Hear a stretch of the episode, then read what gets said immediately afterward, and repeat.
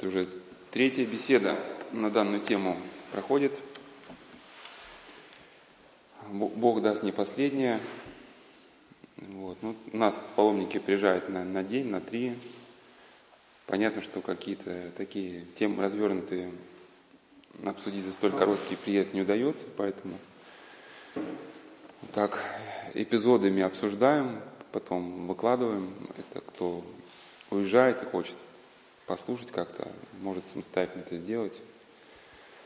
На нашем сайте эти беседы укладываются. Ну, сейчас вкратце скажу, значит, это, как я сказал, третья беседа, о чем мы беседовали до, и к чему этот вообще э, цикл был приурочен. Ну, назначение вот этого цикла бесед, условно его можно назвать «Искра жизни»,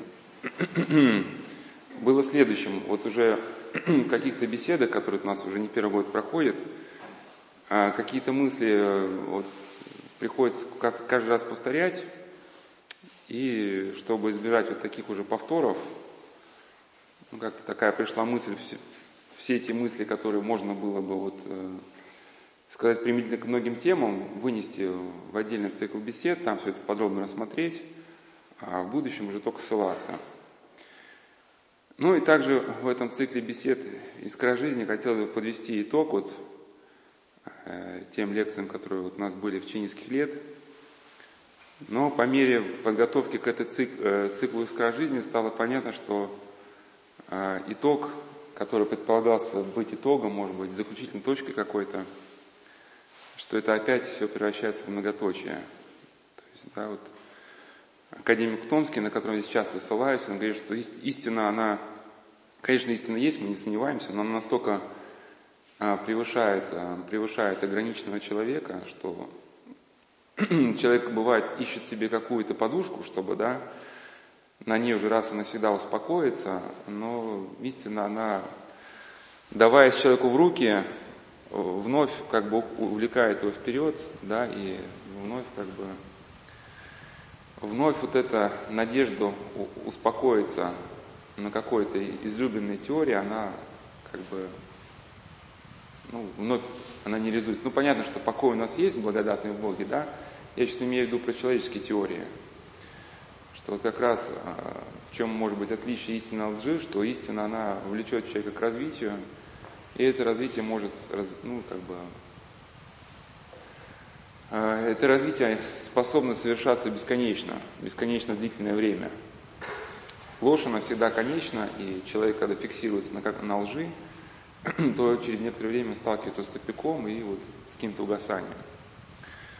Ну, если так просто вкратце сказать, что заключительной точки, может быть, даже и здесь не получится.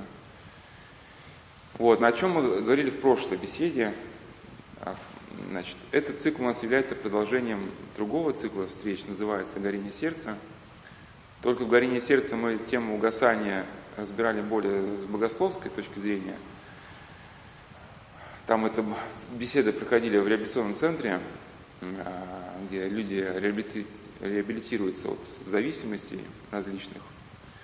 Ну и почему это связано с темой угасания, когда эмоциональная жизнь человека угасает – его перестает все радовать, и жизнь становится уже тошно для него. Ну, понятно, что если он не понимает э, истинные причины происшедшего, то он ищет э, путей стимуляции искусственного сердца, да, чтобы найти какие-то пути, чтобы свое сердце заглохшее как-то простимулировать, но в итоге сталкивается с еще большим кризисом, потому что он не понимает, что Э, первоначально сердце заглохло именно вследствие того, что его жизнь она вступила в противоречие с какими-то фундаментальными законами.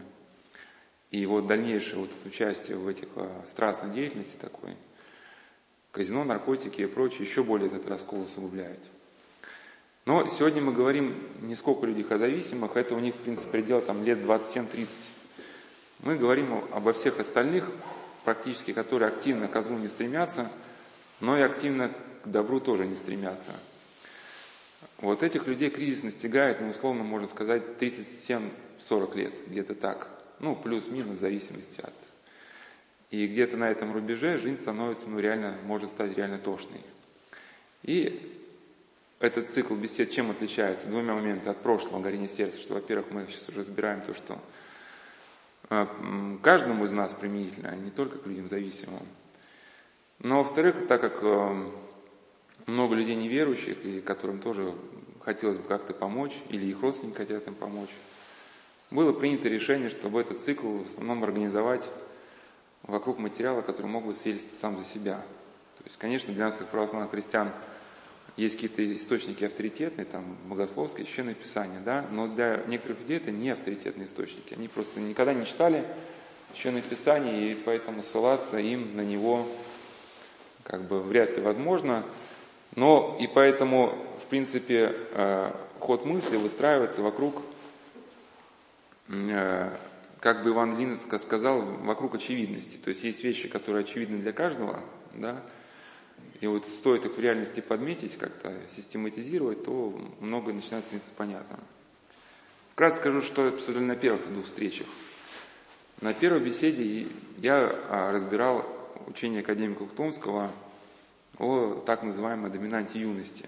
То есть а, мы исходили из того, что творчество, оно не только актуальна тема творчества для людей, которые там с искусством связаны, Творчество у нас есть такое понятие даже жизни творчества, да? Условно, не все из нас пишут музыку, но каждому мелодию своей жизни нужно вплести в симфонию мироздания. Ну, аналогия понятна, да? То есть и замысел художника можно уподобить даже ежедневно наши трудности, это необходимости принять правильное решение, которое позволило бы нам сориентироваться как-то стремительно меняющей ситуации, которая нам вообще раньше была незнакома. То есть на нас свалилась какая-то неожиданная ситуация, и в которой мы не бывали, опыта нет, и вот найти ориентацию в ней, чтобы и совесть свою сохранить, и люди стали спокойны окружающие. Это вот, эта задача нас роднит творческому замыслу, да, как вот, не знаю, композицию романа составить какую-нибудь. Ну и понятно, почему, э, от чего отталкивался, что путь может найти только человек, который видит полную картину. И вот мы разбирали на первой беседе, как эта полная картина в нашем сознании формируется. Почему этот мир, который мы видим, либо нам кажется уродливым, либо целостным. И привел учение академика Хтомского о доминанте. Ну, вкратце скажу, что уже много раз об этом говорил. Кто захочет послушать, что доминант это некий очаг головного мозга, который Сейчас не разбирая в него подробно эту тему, скажу, что он просто он собирает из окружающей действительности ну, импульсы биологически для него интересные. Ну, понятно, если вы голодны, то идя по городу, вы не будете обращать внимание на музеи, где там, да, какие музеи, автобусные остановки, вы там, где шаверма да, там, значит, где, где, где пахнет. То есть для вас биологически интересны в основном э, запахи, вывески. И привел Пример другого полицейский преследует, например, да, а, человек, ограбившего банк, и этот человек забегает на стройку. А там бетономешалки, рабочие матом ругаются, там курит, там кирпич колотит. Ну, а у полицейского так, он преследует преступника, у него, соответственно, вся его как бы физиология настроена именно на звуки, которые не характерны для стройки. Да? Это шорохи, поскрипывания, крадущиеся шаги какие-то, да, в общем, все, что выбивается вот за пределы обыкновенного строительного шума. Ну и, соответственно, а, когда у нас есть какой-то очаг, внутри картины мира наша зависит от того, вот, что мы внутри себя воспитали. И поэтому, когда люди говорят, что кругом окружают одни уроды, да, ну, им кажется, что это для них это некое оправдание, что они могут быть злыми, но с точки зрения академика Томского можно поставить вопрос к этим людям, да, как же ты жил, если вот ты видишь мир таким? Значит, что-то в тебе как бы не так. Раз для тебя биологически интересны вот именно такие факты.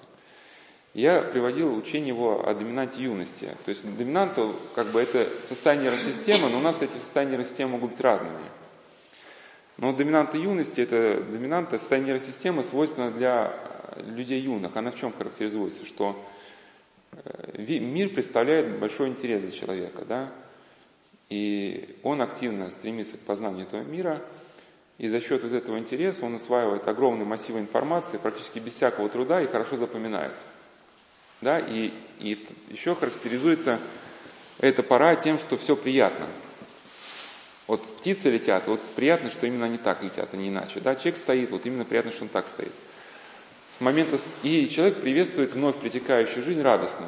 То есть, да, даже студенты, которых там завалили сессию, их вот вот почислят из института, они еще имеют в себе силы там на это дело как-то шутить там, да, там, и еще как-то относиться к этому, так, а, да ничего, там, прорвемся, да.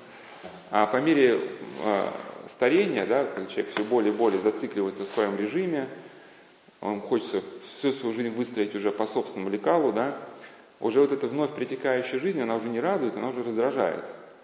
Да, если, например, э, какое-то внезапное событие молодого человека могло порадовать, что все вот так резко переменилось, да, то человек в годах это уже более раздражает. Ну и, соответственно, вот эта эмпатия к миру, она утрачивается, эмоциональная жизнь угасает, контакт с миром начинает нарушаться, и, соответственно, образ мира начинает рассыпаться, потому что доминантная состояние нейросистемы это является тем маковым колесом, которое организует опыт в единое целое.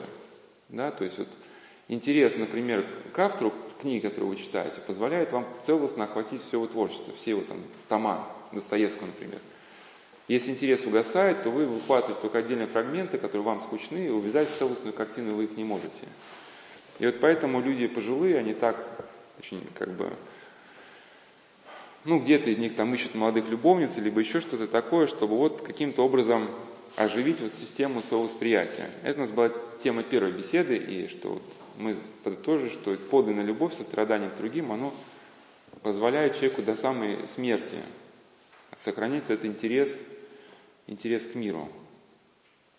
Ну, потому что мы же еще с годами, уже, да, маленький мальчик мог и с дворником за руку поздороваться, да, когда он вырастает, он уже узнает, что есть система статусов, что его папа там важный чиновник и так далее. А дворник, с его точки зрения, уже не человек. Да? И поэтому здороваться он не хочет, с ним не хочет, потом с другим не хочет. Потом кто у него остается? Его с компанией остается два-три эгоиста, ну, такого уже, может, материального достатка, как он, да, которым, которых вообще никто не интересует. И он среди них вращается, и понятно, насколько это тошная жизнь. Вторая беседа у нас была посвящена теме а, произведения Зощенко, Михаила Зощенко, которое называется «Возвращенная молодость». Там даже, как бы, да, видите, доминанта юности, возвращенная молодость. Но я сразу сказал, что Зощенко, он не дает ответы на вопрос, то есть описывает вот этот срок 37-40 лет, где-то приблизительно, почему великие люди, они... То есть он пишет, что великие люди угасают, к этому времени списываются, перестают творить, но ответ он как такового не дает, он просто говорит, что с его точки зрения а, все дело в утомлении мозга. То есть мозг утомляется, и вот утомленный мозг начинает уже плохо осуществлять управление органами. Вот. Ну и это произведение Зощенко я разбирал, и, в общем, отчасти мы его почти что закончили. Вот и сейчас перехожу э, уже к дальнейшему. Почему именно вот это, ну, он назвал это неврастенией, конечно, но ответа не дает, ни почему она возникает.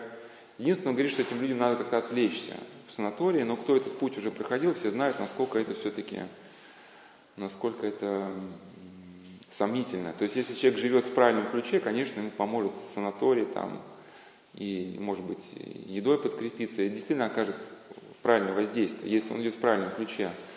Но если жизнь она направлена в каком-то ложном русле, то санаторий это все как, это, как мертвому припарка. Да? Ведь люди, которые, например, жили в неправильном ключе, у них же есть особняки, и все, что полагается для отдыха, это все есть. Прыжки с парашютом, там, заграничные путешествия, но никакого облегчения им это все ничего не приносит. Вот, и сейчас попробуем разобрать, вот, э, каким образом вот этот угасание наступает. Ну, то, что уже было сказано до, я повторять не буду. Сейчас мы двинемся дальше. Мы остановились на том, что 37-40 лет это... Сейчас мы не разбираем вот идею кризиса среднего возраста, как она в светской психологии дается. Я даже, мне, честно говоря, не интересно этим особо как бы... То есть мы у нас, мы своим ключом будем двигаться,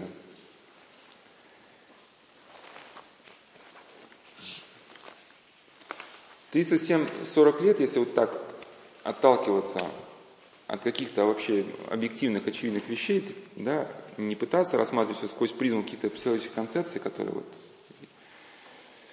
А, ну, как я уже говорил на прошлой беседе, это время обратной связи. Ну, условно, да, например, у многих людей уже вот к этому времени дети становятся совершеннолетними. Ну, не знаю, может быть, совершенно не так, но люди, с которыми я общался, вот у них какой-то опыт такой, что у девочек стоит на место глава 22, мальчиков лет 25, ну, в идеале в 35. Да? До этого срока могут проклинать свою маму, в общем, куролесить, что угодно делать, но вот после 20-25 вот что-то такое начинает, в общем, проклевываться. А до этого гонор мало чем подтвержденный. Но все равно, если родители вкладывали в любовь, с любовью, конечно, первые 20 лет они, может, где-то в ответ только хамство какое-то встречали. Но потом, если действительно с любовью вкладывались, оно начинается какое-то все-таки, э, какие-то уже первые, первые сподвижки благодарности. Ну и, соответственно, если были какие-то э, ошибки, если родители двигались в эгоистическом ключе или в каком-то ключе неправильном, да, что главное это обеспечить ребенка там компьютерными благами, а воспитание забывали, да, то уже 20 лет это уже, ну это уже если это было в детстве это было маленькое непослушание, то 20 лет уже начинаются серьезные очень проблемы, и уже в 37-40 лет уже плоды твоей деятельности, они тебе начинают становиться понятными. То есть пока ты был молод, и тебе что-то казалось э, красивым, заманчивым, но сейчас уже как бы плоды входят в свою полноту. Ну, либо, либо люди, которые всю жизнь они никак не останавливались, чтобы как-то подумать о внутренней своей жизни, о своей душе, или даже о своей семье, у них какая-то есть своя работа, да, на которой они заняты постоянно, либо там деньги, либо карьера, либо еще какие-то другие причины. Ну и вот, э, конечно, первые годы все это там заманчиво, все это увлекает – но потом, когда уже проходит 15, 10, 15, 20 лет, ну, если, например, у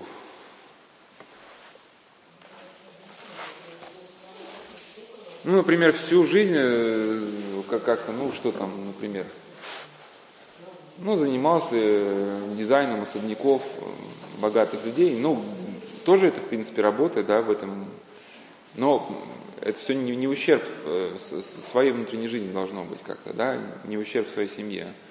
Но вот если человек увлеченно этим занимался, забыв о воспитании своих детей, ну, потом, во-первых, что происходит? Во-первых, он сталкивается с теми процессами, которые сейчас уже сейчас еще заглавлю, да, вдруг он сталкивается с тем, что ну, то, что те жилища, которые он украшал, ну, на людей, которые там живут, это мало повлияло.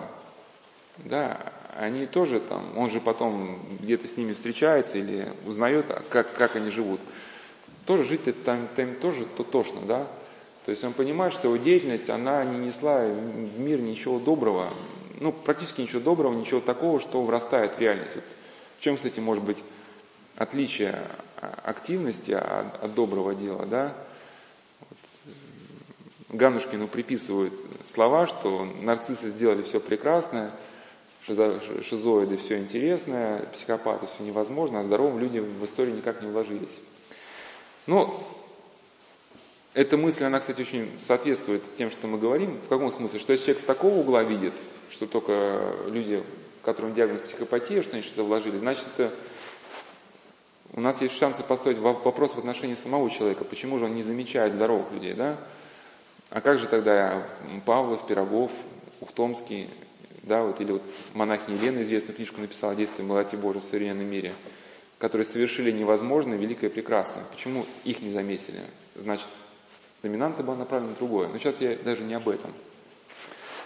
Что активность простая, человеческая, она не оставляет всегда в истории. То есть она, да, она пошумела, пошумела, но ушла. И как вот известный основатель э, вот этот э, Citroën, который да, основал вот эту компанию производства автомобилей, он богатый человек, при жизни о нем писали все газеты, потому что он любил, когда его имя рекламируется, проигрывал огромную сумму в казино, чтобы о нем поговорили именно. Но когда он умер, какая-то мелкая газета, она написала некролог коротенький, и о нем забыли тут же. Да? А добро, добро, оно реально вырастает в историю. Может быть, в первые годы после смерти этого человека об этом добре и мало говорят – но с годами, чем человек больше живет, тем его вот эти поступки, они все более и более становятся актуальными вот для людей. Вот даже сам там монах Елена, всем советую книжку почитать, о действии благодати Божией в современном мире. Конечно, когда она эти все трудности преодолевала, там, конечно, страшные трудности, война, послевоенные годы, она наверняка, то есть вряд ли она, хотя не знаю, может предполагала, может нет, но не знаю, предполагала ли она о том, что пройдет время и то, как она преодолевала трудности, вот это описание будет вдохновлять многих-многих христиан, да.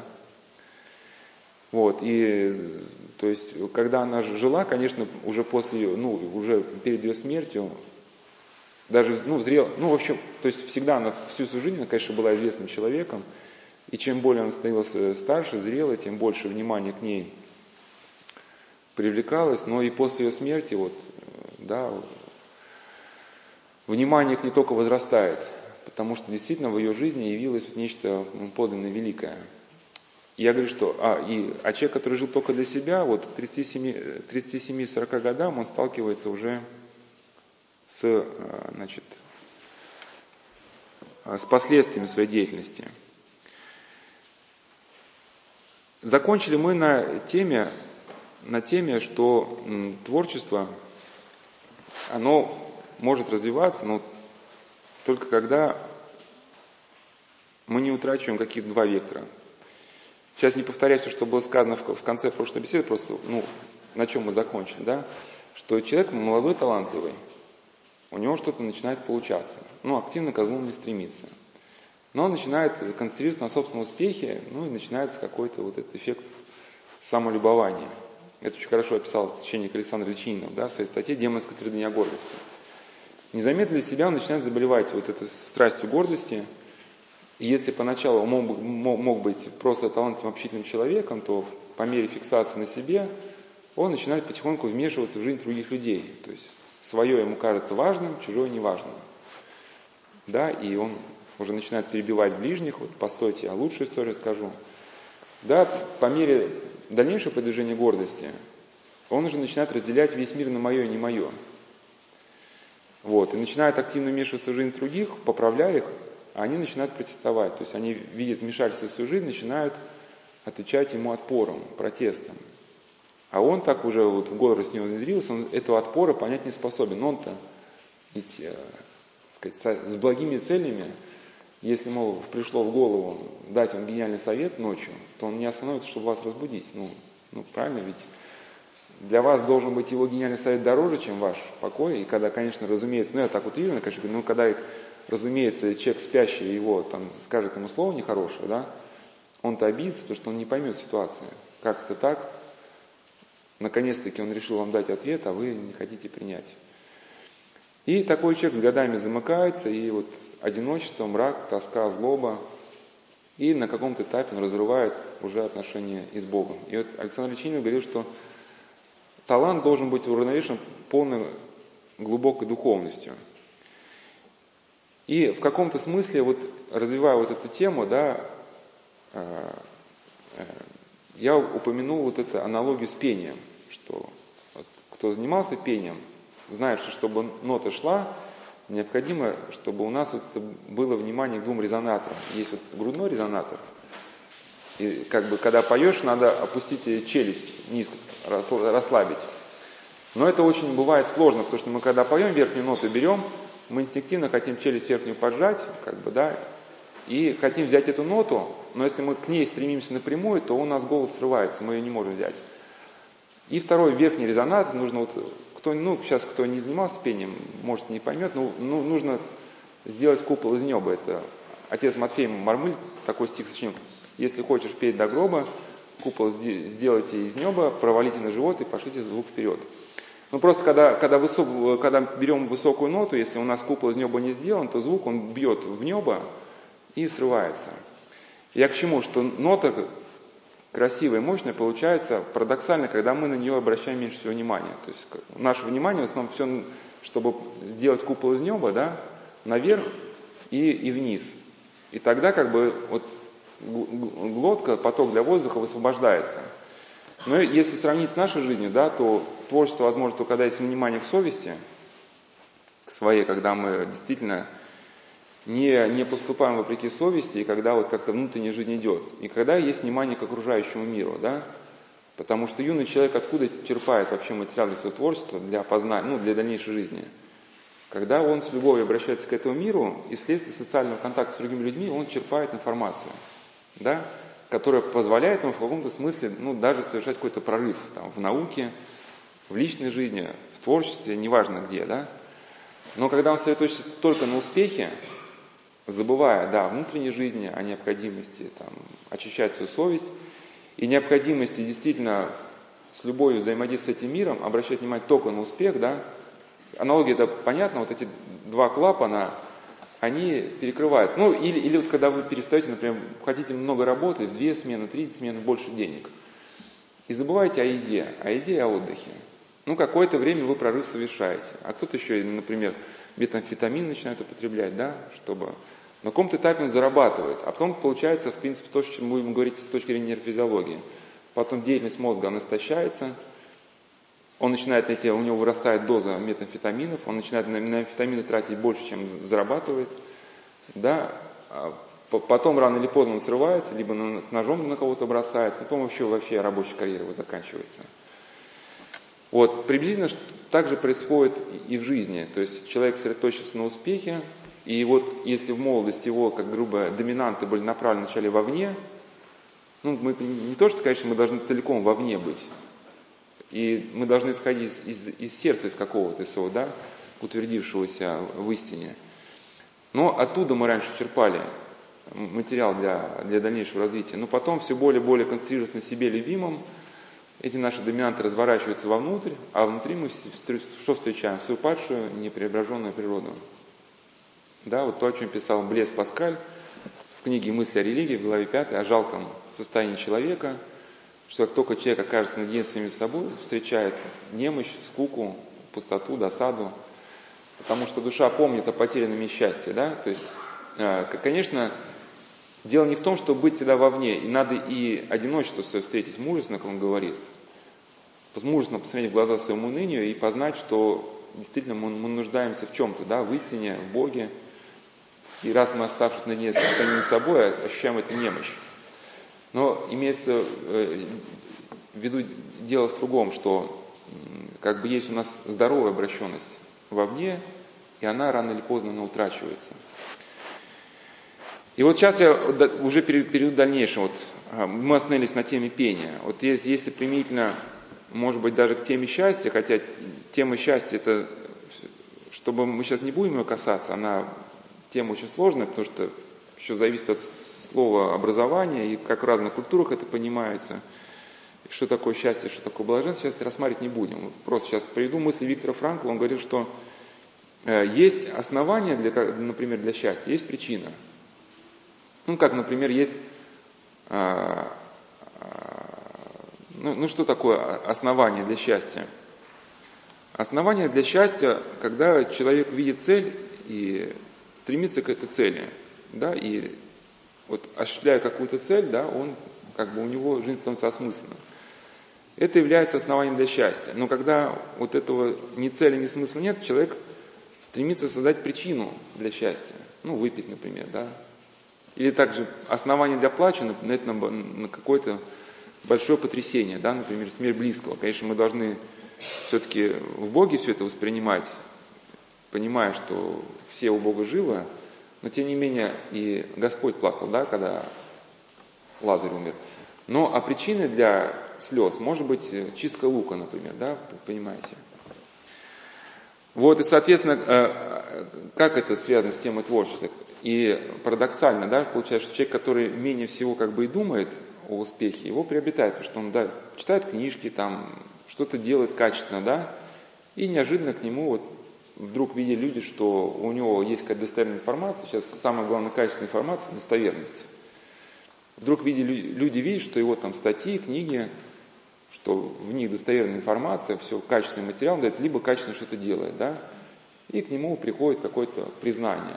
А если человек, например, напрямую к этому признанию идет, да, признайте меня, занимается сам рекламой, но он не вкладывает ни в качество, ни в чтение книг, да, он может создать только некий такой шумный эффект на какое-то короткое время, да?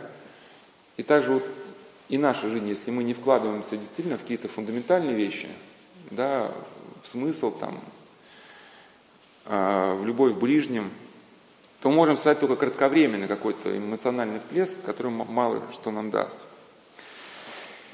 И вот это а, дальнейшее развитие эгоизма, оно сопровождается очень большими как бы, сложностями, которые можно вкратце выразить двумя словами, тошно жить. Вот тенденция к, к самозамыканию. Пока человек еще был молод, ему казалось, что вот эта жизнь, она будет самой лучшей, когда он всю свою жизнь основывает, ну, по собственному лекалу, да, по собственному распорядку. Но когда этот момент э, происходит, то он понимает, что из его жизни ушло, ну, что-то. Он даже что-то не может сформулировать, а это что-то можно условно назвать Сейчас мы не говорим даже о вещах божественных, потому что мы как бы условили, что у нас эти беседы скорее имеют такую направленность. О божественном мы уже поговорили в цикле бесед горения сердца. Сейчас мы говорим с точки зрения рационального. Так. Это можно условно заглавить как встреча с принципиально новым. Ведь в благодати тоже что-то встреча с принципиально новым, да? Просто человек жил раньше, котлеты, сосиски, там, машины, что-то работа. И вдруг благодатное какое-то озарение, да, он понимает, что в этой жизни есть что-то, что вот не укладывается. Ну, кто советские годы застал, помнит, может быть, свои первые минуты встречи с благодати, когда жили в условиях атеистического государства, где улицы, там, дом, улица, аптека, там, фонарь, как бы, да, ничего за рамки советской действительности тебя не выводит, и тут бах, и что-то такое тебя выводит. Ну, понятно, в молодости у нас есть друзья не нашего статуса, там еще что-то. Вот есть встречи с принципиально новым, потом она уходит. Ну, и люди пытаются вот, вот это какое-то свое счастье найти э, не в подлинном смысле в каком-то, а в том, что они абстрагируются от всего им неприятного, от людей не их круга, от э, каких-то проблем, которые они хотят э, значит, понимать.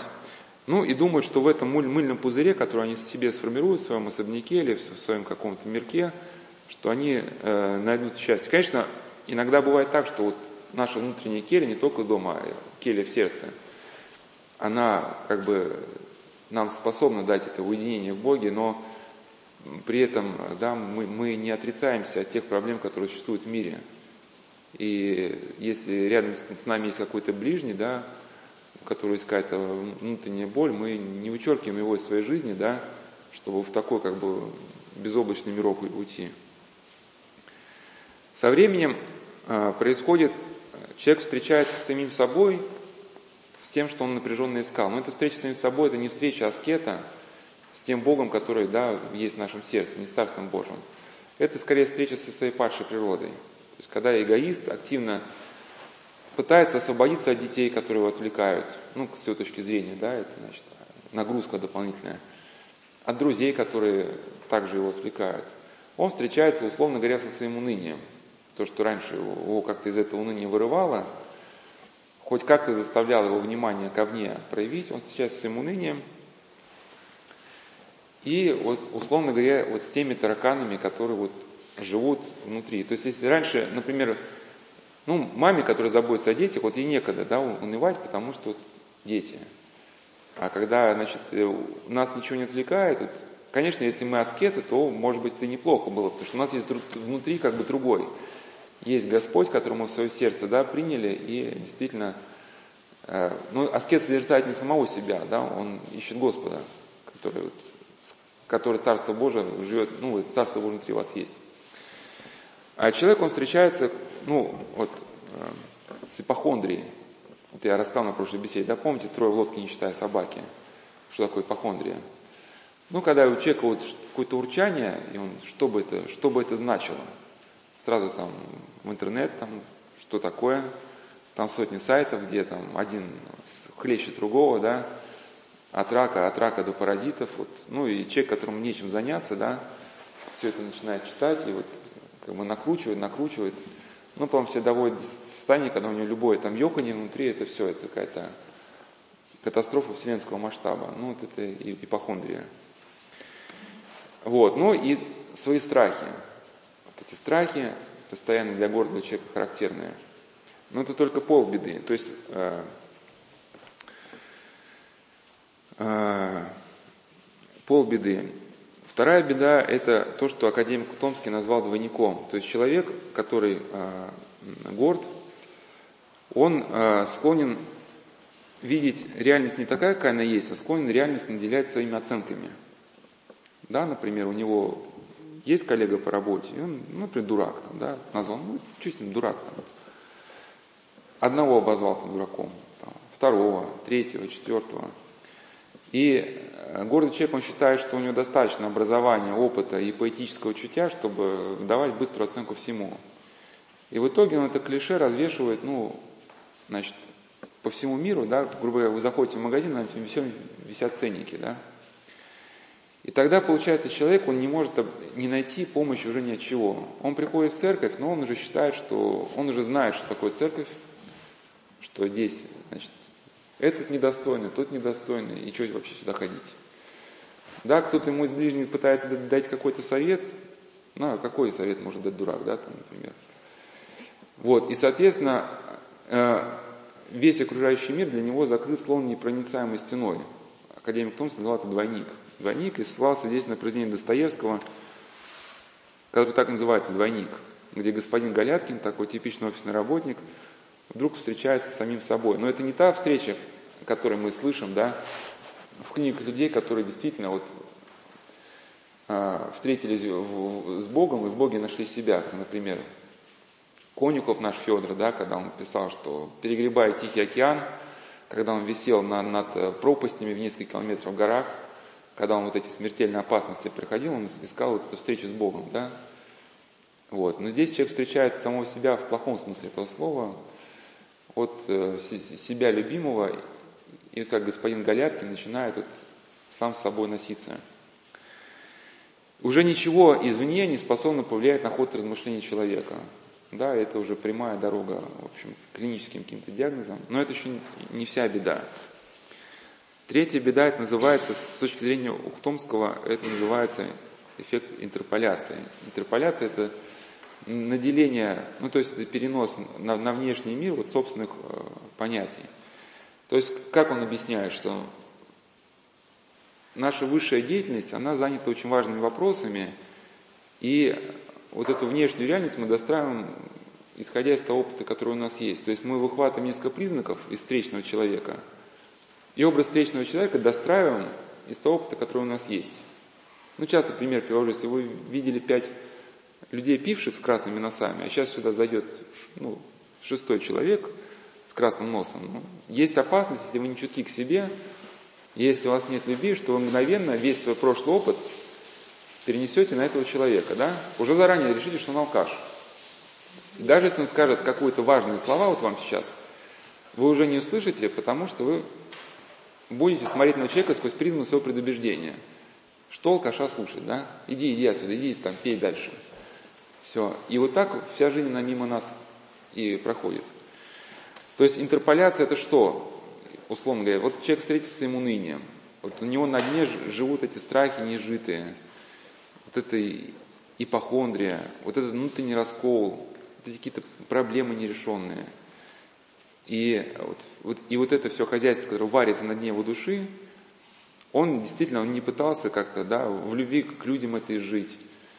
А, не пытался ни как-то к любви Божией обратиться, да, он начинает видеть это во всей окружающей действительности. Вот если, например, представьте, что, ну, такой могу пример привести, что а, однажды астро, ну, эти астрономы объявили о каком-то космическом черве, какая-то вселенская опасность приближается к Земле, ну, в общем, какой-то космический червь, где-то он там между планетами ползает – и, в общем, ну все как бы, шумиха была. Ну что реально, реально увидели, что это ну, какой-то червь, какой-то длины, какой-то объект, и что это, ну, похоже на червя. Ну, исследователь исследовать, он выяснил, что на этом телескопе была ворсинка. Ну и понятно, да, что вот эта ворсинка, она, будучи увеличенной как-то, она спроецировалась на звездную карту, да, и получился космический червь, который, в общем, грозит э, угрозой всему живущему.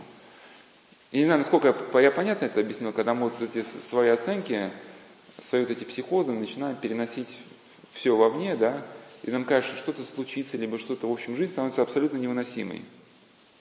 Ну и главное, и гордый этот человек ведь не способен свои мысли скорректировать еще, когда ему другие что-то говорят, да, что этим не стоит сейчас об этом думать, или ты зря вот над этим ломаешь голову. Ну и выход из этого по академику Томскому, а, ну да, да и а, такой человек, он лишается возможности почувствовать многогранность этого мира, и он уже еще до встречи с другими людьми, до встречи с обстоятельствами, он заранее решил, что из этих встречи получится, или заранее решил, что за, ему будет заранее интересно, либо заранее будет опасно, и заранее решил, что эта опасность, она не будет преодолена, и заранее уже как бы отчаялся. Да? Ну, это вам знакомо, это баварская притча, наверное, про топор, когда один жених сказал, что я женюсь на невесте, если найду какое-то семейство что-то глупее себя, то что-то такое. И когда я пил пиво в одном семействе, это же предполагаемая потенциальная невеста, она спустилась в подвал, ее там нету. Потом мама пошла посмотреть для невест, спустилась туда, ее там мама пропала.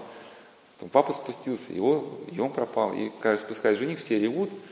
А выяснилось, что там топор лежал над дверями, и невеста заранее решила, что они уже поженились, у них вырос ребенок, и через сколько-то лет они будут пить пиво, потом ребенка вот этого они пошлют в подвал, он будет набирать пиво, топор упадет, его убьет, будет горе, и она вот разрыдалась. Ну, маме об этом рассказала, все идеи этой прониклись. Ну, что-то ведь подобное ведь и, и, и в нашей жизни происходит, да, вот мы уже заранее решили, что человек нам не друг, враг, из-за этого строим свою стратегию. Также вот здесь можно привести одну статью о гламуре. Гламуре вот такой автор, он такой, можно сказать, ну где-то его можно назвать даже отчасти христианским мыслителем, Александр Щипков. Что гламур это некий такой муляж, муляж реальности, который вот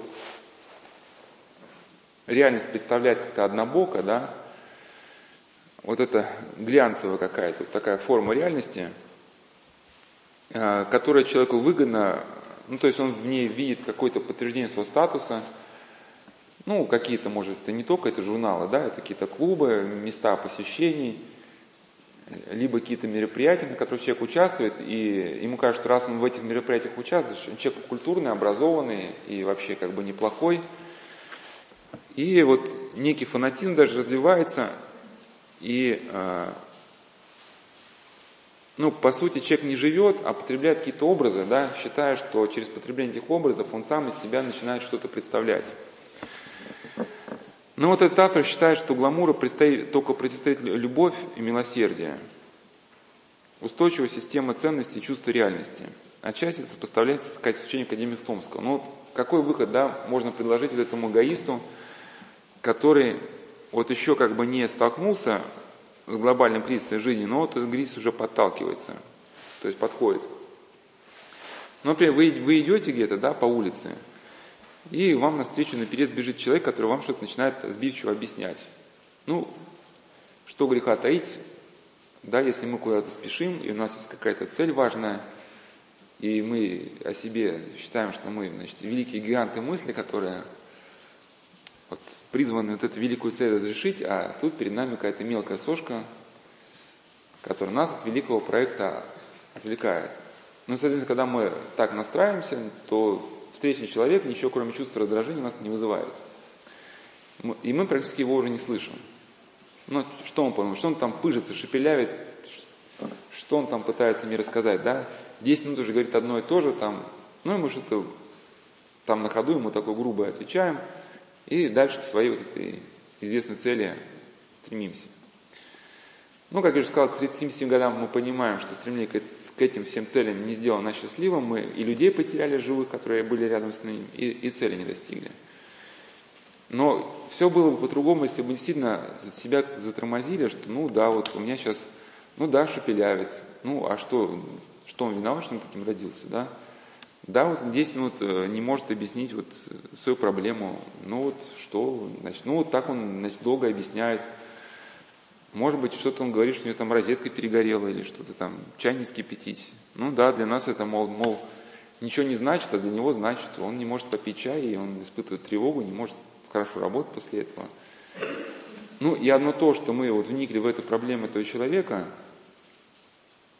вот наше восприятие развернулось в его сторону, вот уже через это мы способны и воспринять реальность такую, какая она есть.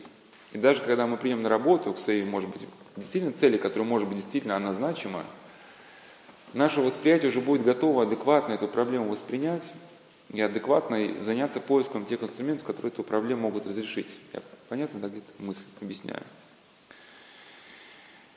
И вот кризис, о котором мы рассказываем, я, я говорю сейчас, он еще описан очень хорошо в книге Ивана Ильина, называется «Путь к очевидности». Ну, у него много этих, вообще, э, в многих книгах подобная идея развивается, что он говорит, современный кризис, невиданный, охвативший человечество, это кризис заглохшего сердца. Человек, но это не из книги «Путь к очевидности», с другой, просто эта мысль, она не такая, она часто где повторяется. И этот невиданный кризис а, стоит в том, что люди исключили любовь из культурного акта, из науки, из веры, из искусства, из этики, из политики, воспитания. Если сердце заглохло, то он наполовину мертв. А если сердце заглохло, то человек, значит, ему не справится с жизненной пылью. И современный мировой кризис есть кризис заглохшего сердца и восставшего праха. Ну, то есть у нас вот здесь много содержания жизненное, которые они вообще пусты, которые они забивают нам просто, да, дыхательные пути. Но человек может этот прах от себя отвергнуть только когда у него есть горящее сердце. И вот даже вот с одним нейрохирургом, как он а, описывал а, кризис людей, вот когда его спрашивали про академика Ухтомского, да, ну, примительно к людям творческим, ну, например, люди, которые занимаются бизнесом, да, ведь понятно, что сейчас у нас экономическая ситуация нестабильна, быстро меняется, и необходимо человеку способность э, как-то вчувствоваться в ситуацию, грубо говоря, держать нос по ветру. И человек может вчувствовать ситуацию только когда он сам непрестанно развивается, ну, в хорошем смысле этого слова, когда его мозг вот эту гибкость, он сохраняет. Мы об этом много где говорили, был цикл «Остаться человеком», часть вторая. Он говорит, что эта способность гибкого мышления сохраняется до тех пор, пока мы способны с вниманием относиться ко встречным ближним. То есть представьте, сколько раз сзади к нам подходят разные люди, если они для нас не пешки, которые стоят на нашем великом пути, а живые люди, вот, да, я уж не говорю выше нас, это может как преподобный мысли, да, что когда человек выше там, меня, хотя бы равный нам. Представьте, как вот эти люди, они могут обогащать вас ну, внутренне, ежедневно, просто на ровном месте, да, делиться с вами информацией, там, как-то своими знаниями. Даже одно то, что вы, обращая внимание этого человека, как-то вы уже вы уходите из своего какого-то тупика уныния. То есть даже ну, ваш мозг постоянно учится адаптироваться к каждому встречному человеку, он в хорошем смысле этого работает. Вот этого стоячего болота внутри нет. Человек, который, например, начал заниматься бизнесом, да, может, у него первоначально были какие-то здоровые идеи, но по мере того, как он стал зацикливаться на успехе, живые люди из его опыта все более и более исключаются. И такой человек, как нейрохирург объяснял, со временем он, у него сохраняется еще способность более-менее видеть какие-то только магистральные пути, ну, в той же экономике, например, да, ну, может, вследствие полученного опыта образования. Но тончайших нюансов он уже видеть не способен. Ну, вот даже вот при совершении контракта, ведь там какие-то моменты, много зависит даже, например, каких-то переговоров, ну, условно, да, может так предположить, что просто сумеете ли вы почувствовать настроение человека или не сумеете, да? Там, сумеете понять его, как бы, внутреннее состояние, не сумеете. И от того, а если не сумеете понять, значит, не сумеете с ним договориться. Да, не, что-то неправильно скажете, неправильно среагируете, да, контакт будет нарушен. То есть человек, который зациклен только на себе любимом, способность усваивать информацию, наладить контакт с ближним теряет. А ведь что принять решение, ведь нам же нужно не только вот в сфере экономики, да, какие-то сведения, ну даже про экономику, вообще ситуация в стране, чем люди дышат вообще, как они живут, что им нравится, что им не нравится. То есть необходимо охватить какой-то в едином порыве огромный массив информации, вынести какое-то решение, и это решение уже просчитается с помощью каких-то экономических инструментов. А человек, который только зациклен только вот на своей какой-то теме, вот к этому уже не способен, то для него другие люди уже просто не, не существуют. Со временем такой человек, да, который утрачивает, исключает живых людей из своего жизненного опыта, как уже было сказано, он испис, исписывается, если это писатель, он исписывается, да, если это ну, какой-то научный сотрудник, он перестает находить какие-то творческие идеи. Такого человека можно уподобить вот, черной дыре, хотя не знаю сейчас, выяснили, есть ли черная дыра или нет черной дыры, это как бы сложные все вопросы. Мы там не были, кто-то считает, может, есть, кто-то нет, мы сейчас не разбираем. Но, в общем, есть гипотеза, гипотеза, да, что черная дыра, она, то есть сила гравитации такова у этого объекта, да, условно, что он э, сжимается, вот, сам в себя схлопывается, да, и сила гравитации такова, что даже свет, свет, он оторваться от этого объекта не может. То есть, если свет проходит мимо этого объекта, он объектом похищается, да, и преодолеть вот, ну, не может тяготение. И вот также вот, э, применительно к человеку, да, человек, вставший на путь эгоизма, он начинает сам себя вот, схлопываться, ну и сам вот этого света уже не способен, да, как-то излучать вовне ну, в виде какой-то поддержки, и все более и более мрачнеет. И, конечно, когда вот эта черная дыра у человека возникает со всем вытекающим последствием, которые мы сказали выше, человек ищет возможности вот эти свои доминанты, которые вокруг его шеи удавкой развернулись, а понятно объяснение, нет? Он ищет способности каким-то образом развернуть но он помнит, что было ведь время молодости, была доминанта юности. Мы же все помним, было же здорово жить, нравилось нам жить как-то, да. Было время с близкими встретиться и порадоваться, а сейчас что-то как-то все. А,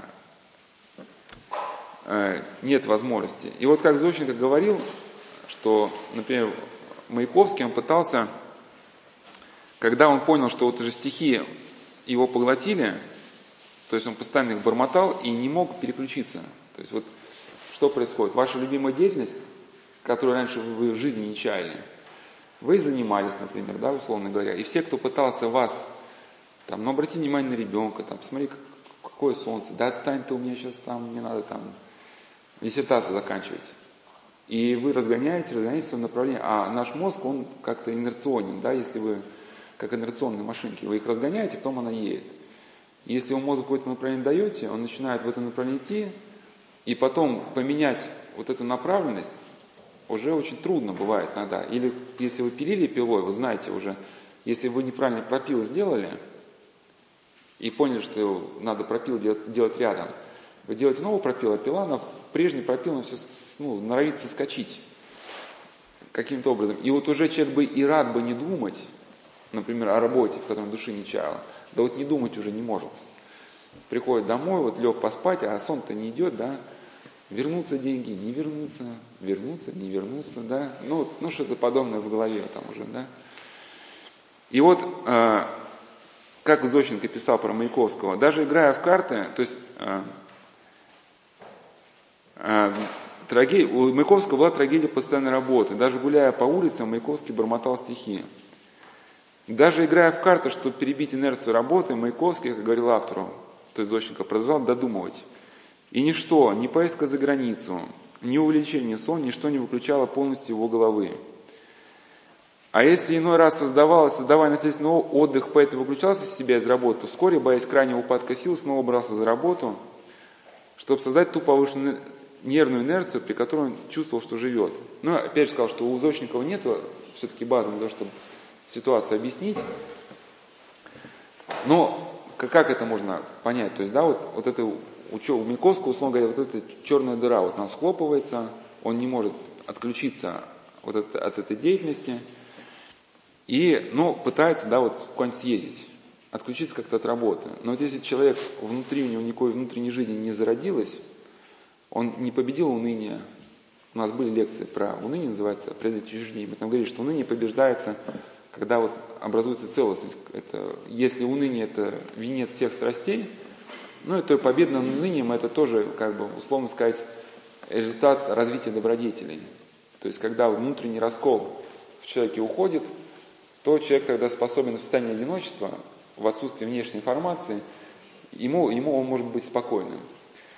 То есть человек понимает, что его работа его уничтожает, но когда он прекращает работу, он понимает, что он, за душой у него ничего не стоит. Что быть наедине с самим собой он не готов, и ему еще хуже, да? И он в итоге опять начинает. Или, как я уже говорил, вот эта попытка развернуть доминанту, она приводила пример, что один человек, который участвовал в современной войне, которая проходила в пустыне, ну и сейчас она проходит. То есть он, а, когда, ну уже потом, анализируя свою жизнь, понял, что все началось, когда он с замужней женщиной связался. Но тогда он еще не понял, что это была какая-то все-таки страсть, к тому же это против фундаментальных законов мироздания, которые установил Творец, он пошел а тогда просто, ну, хотелось. Хотелось вот этого романа какого-то. Ну, итогом это было вот это внутреннее скудение, когда вот этому военному рассказали про синдром про синдром деперсонализации, дереализации, ну, сейчас не, надо, не буду объяснять, что такое, скажу просто, это, это очень тягостное изменение восприятия самого себя и окружающей реальности. То есть человек самого себя воспринимает как механического робота, но и мало того, что механический робот, этот механический робот еще словно живет в каком-то мультфильме, а вы этот мультфильм смотрите со стороны. То есть в реальной жизни вы не чувствуете, словно вот едите еду, а вкуса, а вкуса нету. И вот военный сказал, что да, вот именно так он и жил. Ну, то есть, и когда вот это состояние началось, он-то вспоминал, что в годы юности как-то жизнь-то шла полным ходом как-то. И он решает как-то жизнь вот, ну, раскочегарить. И решил, решил поехать на современную войну. Да, думаю, приеду на войну, опасности, они меня подстегнут, и снова будет мне благо. Ну, сами понимаете, представьте, что такое армия наемников. Люди, которые приехали убивать за деньги. Понятно, что ну, там не, не, не то, что отсутствие культуры, там вообще отсутствие человеческих отношений, мат-перемат и даже еда невкусная. Потому что если больш, ну, большой процент наемников погибает, то никто особо не тратится, чтобы им что-то там готовить. Но по-чудесному, потом уже, когда уже там понял, что совершил ошибку, начал молиться, и его Господь из этого увил. Хотя там уже должен быть погиб, должен ну, погибнуть был. Но идея в том, что, я к чему, что вот попытка развернуть, развернуть вот эту э, доминанту вовне. Или, например, да, вот поэтому вот менеджеры э, тоже, как вот этот э, Щипков, как христианский писатель, как он назвал, да, манагера, Манагера. Тоже вот, когда вот у них начинается вот этот э, рабочий кризис, то вот тоже наблюдается активная, активные попытки попрыгать с парашютом, либо спускаться по черным трассам с гор. Ну, черные трассы это где вас может с вертолета сбрасывать просто на доске. И выживете, так выживете, не выживете, так не выживете. Причем у людей дети есть, там, они об этом знают, что у них дети есть. Но вот настолько жизнь уже там стала пресной, тошной, ну и по статистике именно менеджеры среднего звена, вот, по крайней мере, статистика была насчет интернет-игр, но тоже можно обозначить, почему именно среднего звена, потому что топовые менеджеры, у них еще хоть ложная цель, но хоть какая-то присутствует. Они как бы видят, все-таки компания видит с глобальной стороны, куда компания движется, у них еще как-то они чувствуют какой-то смысл цель. А среднему звену, которому поручают отдельный сегмент проблемы какой-то, да, и они всю проблему целиком не видят, они ощущают эту дикую, дикую скуку, скуку в жизни и полное угасание своей нервной деятельности. И вот пытаются вот это, значит, развернуть вот эти процессы. Ну что получается? Конечно, сейчас пытаются вот в больших компаниях, как я уже говорил, создать какие-то вбросы. То есть считается, что вот, чтобы людей расшевелить, нужно постоянно им ставить какие-то новые задачи, чтобы через это их как бы нервная деятельность оживилась. Но здесь отсутствие понимания какого главного момента, что э, все эти процессы вот, угасания нервной деятельности, да, стагнация, они связаны вот именно с самолюбием, с тотальным эгоизмом человека. И перевесы силы очень неравные. Ну, я понятно не знаю, может, про компанию объясню, что там людям ставят какую-то новую задачу, чтобы они ее решали, через это как-то вышли из своего кризиса. Ну, Часто заканчивается все, не знаю, мне кажется, вещами не очень э, приятными для людей, потому что спускают какие-то планы, которые люди вообще не понимают, для чего это нужно, переставлять шкафы там в офисе, еще что-то такое.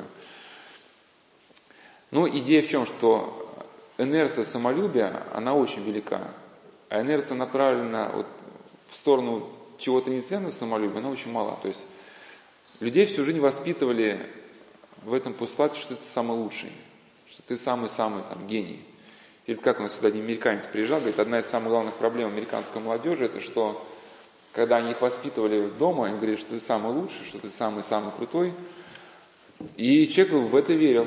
А когда он приходит в вуз какой-то, да, или устраивается на работу, он понимает, что далеко все не так. Что, ну, либо навыков у него соответствующие, либо там все самые крутые собрались, они ни чем либо, ну, я же своими словами, да, дополняю, либо они ни о чем договориться не могут, либо вы пришли такие самые крутые и прошли лидерские тренинги, что вы сейчас тут, значит, какие-то манипулятивные технологии примените, тут все кругом прямо взяли и все стали вам подчиняться, да? А вам вместо вот этого всего подчинения, да, да, вы в поддых, там, бах, там, кто-то, да.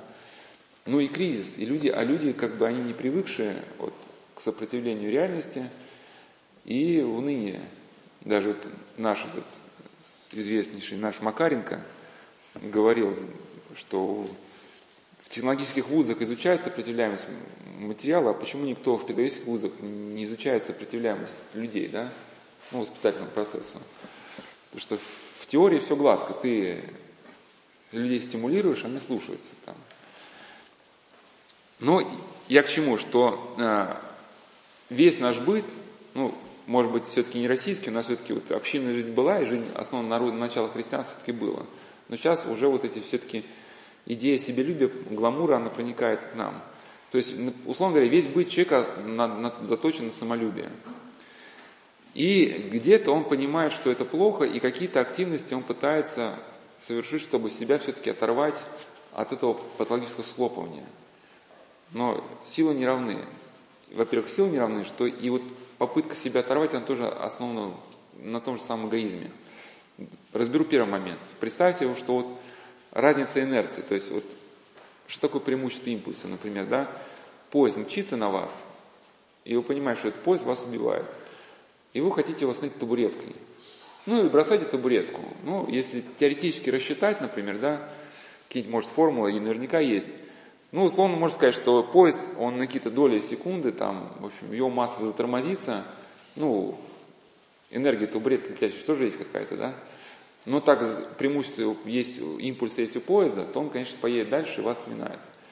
То есть инерция самолюбия, направленная, да, развитие патологических процессов, она велика.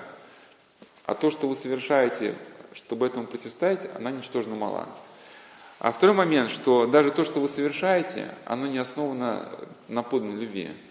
Основано также на, себе, на себелюбии. Если вот взять просто доминанта, да, что, что, что например, в чем смысл, что страсти, ну, что э, все, что сделано по страсти, страсть усиливается. То есть, например, тот же самый э, манагер, да, менеджер, который вот после 35-30, ну, условно сказать, я уж статистики нет, стал ощущать страшную пустоту в жизни, да, скуку, вот он хочет себе оживить восприятие. Ну, как вот в суши-барах вам дают васаби, да, язык перестал ощущать вкус еды, дают васаби, вам обжигают язычок, и вы дальше можете снова как бы, в общем, наслаждаться едой. А немцы придумали еще специальные, в общем, как в Римской империи, еще специальные там в ресторанчике там флакончики, да, которые еще быстро растворяют еду, то есть вы если чувствуете, что уже все объелись, уже некуда, выпиваете флакончик, у вас еда растворяется, и дальше там можно сувать как Но смысл не в этом. Смысл, что потом наступает ощущение пресыщенности, полностью все притупляется. Да, и вот он пытается с парашюта прыгнуть, себе это все раскочегает.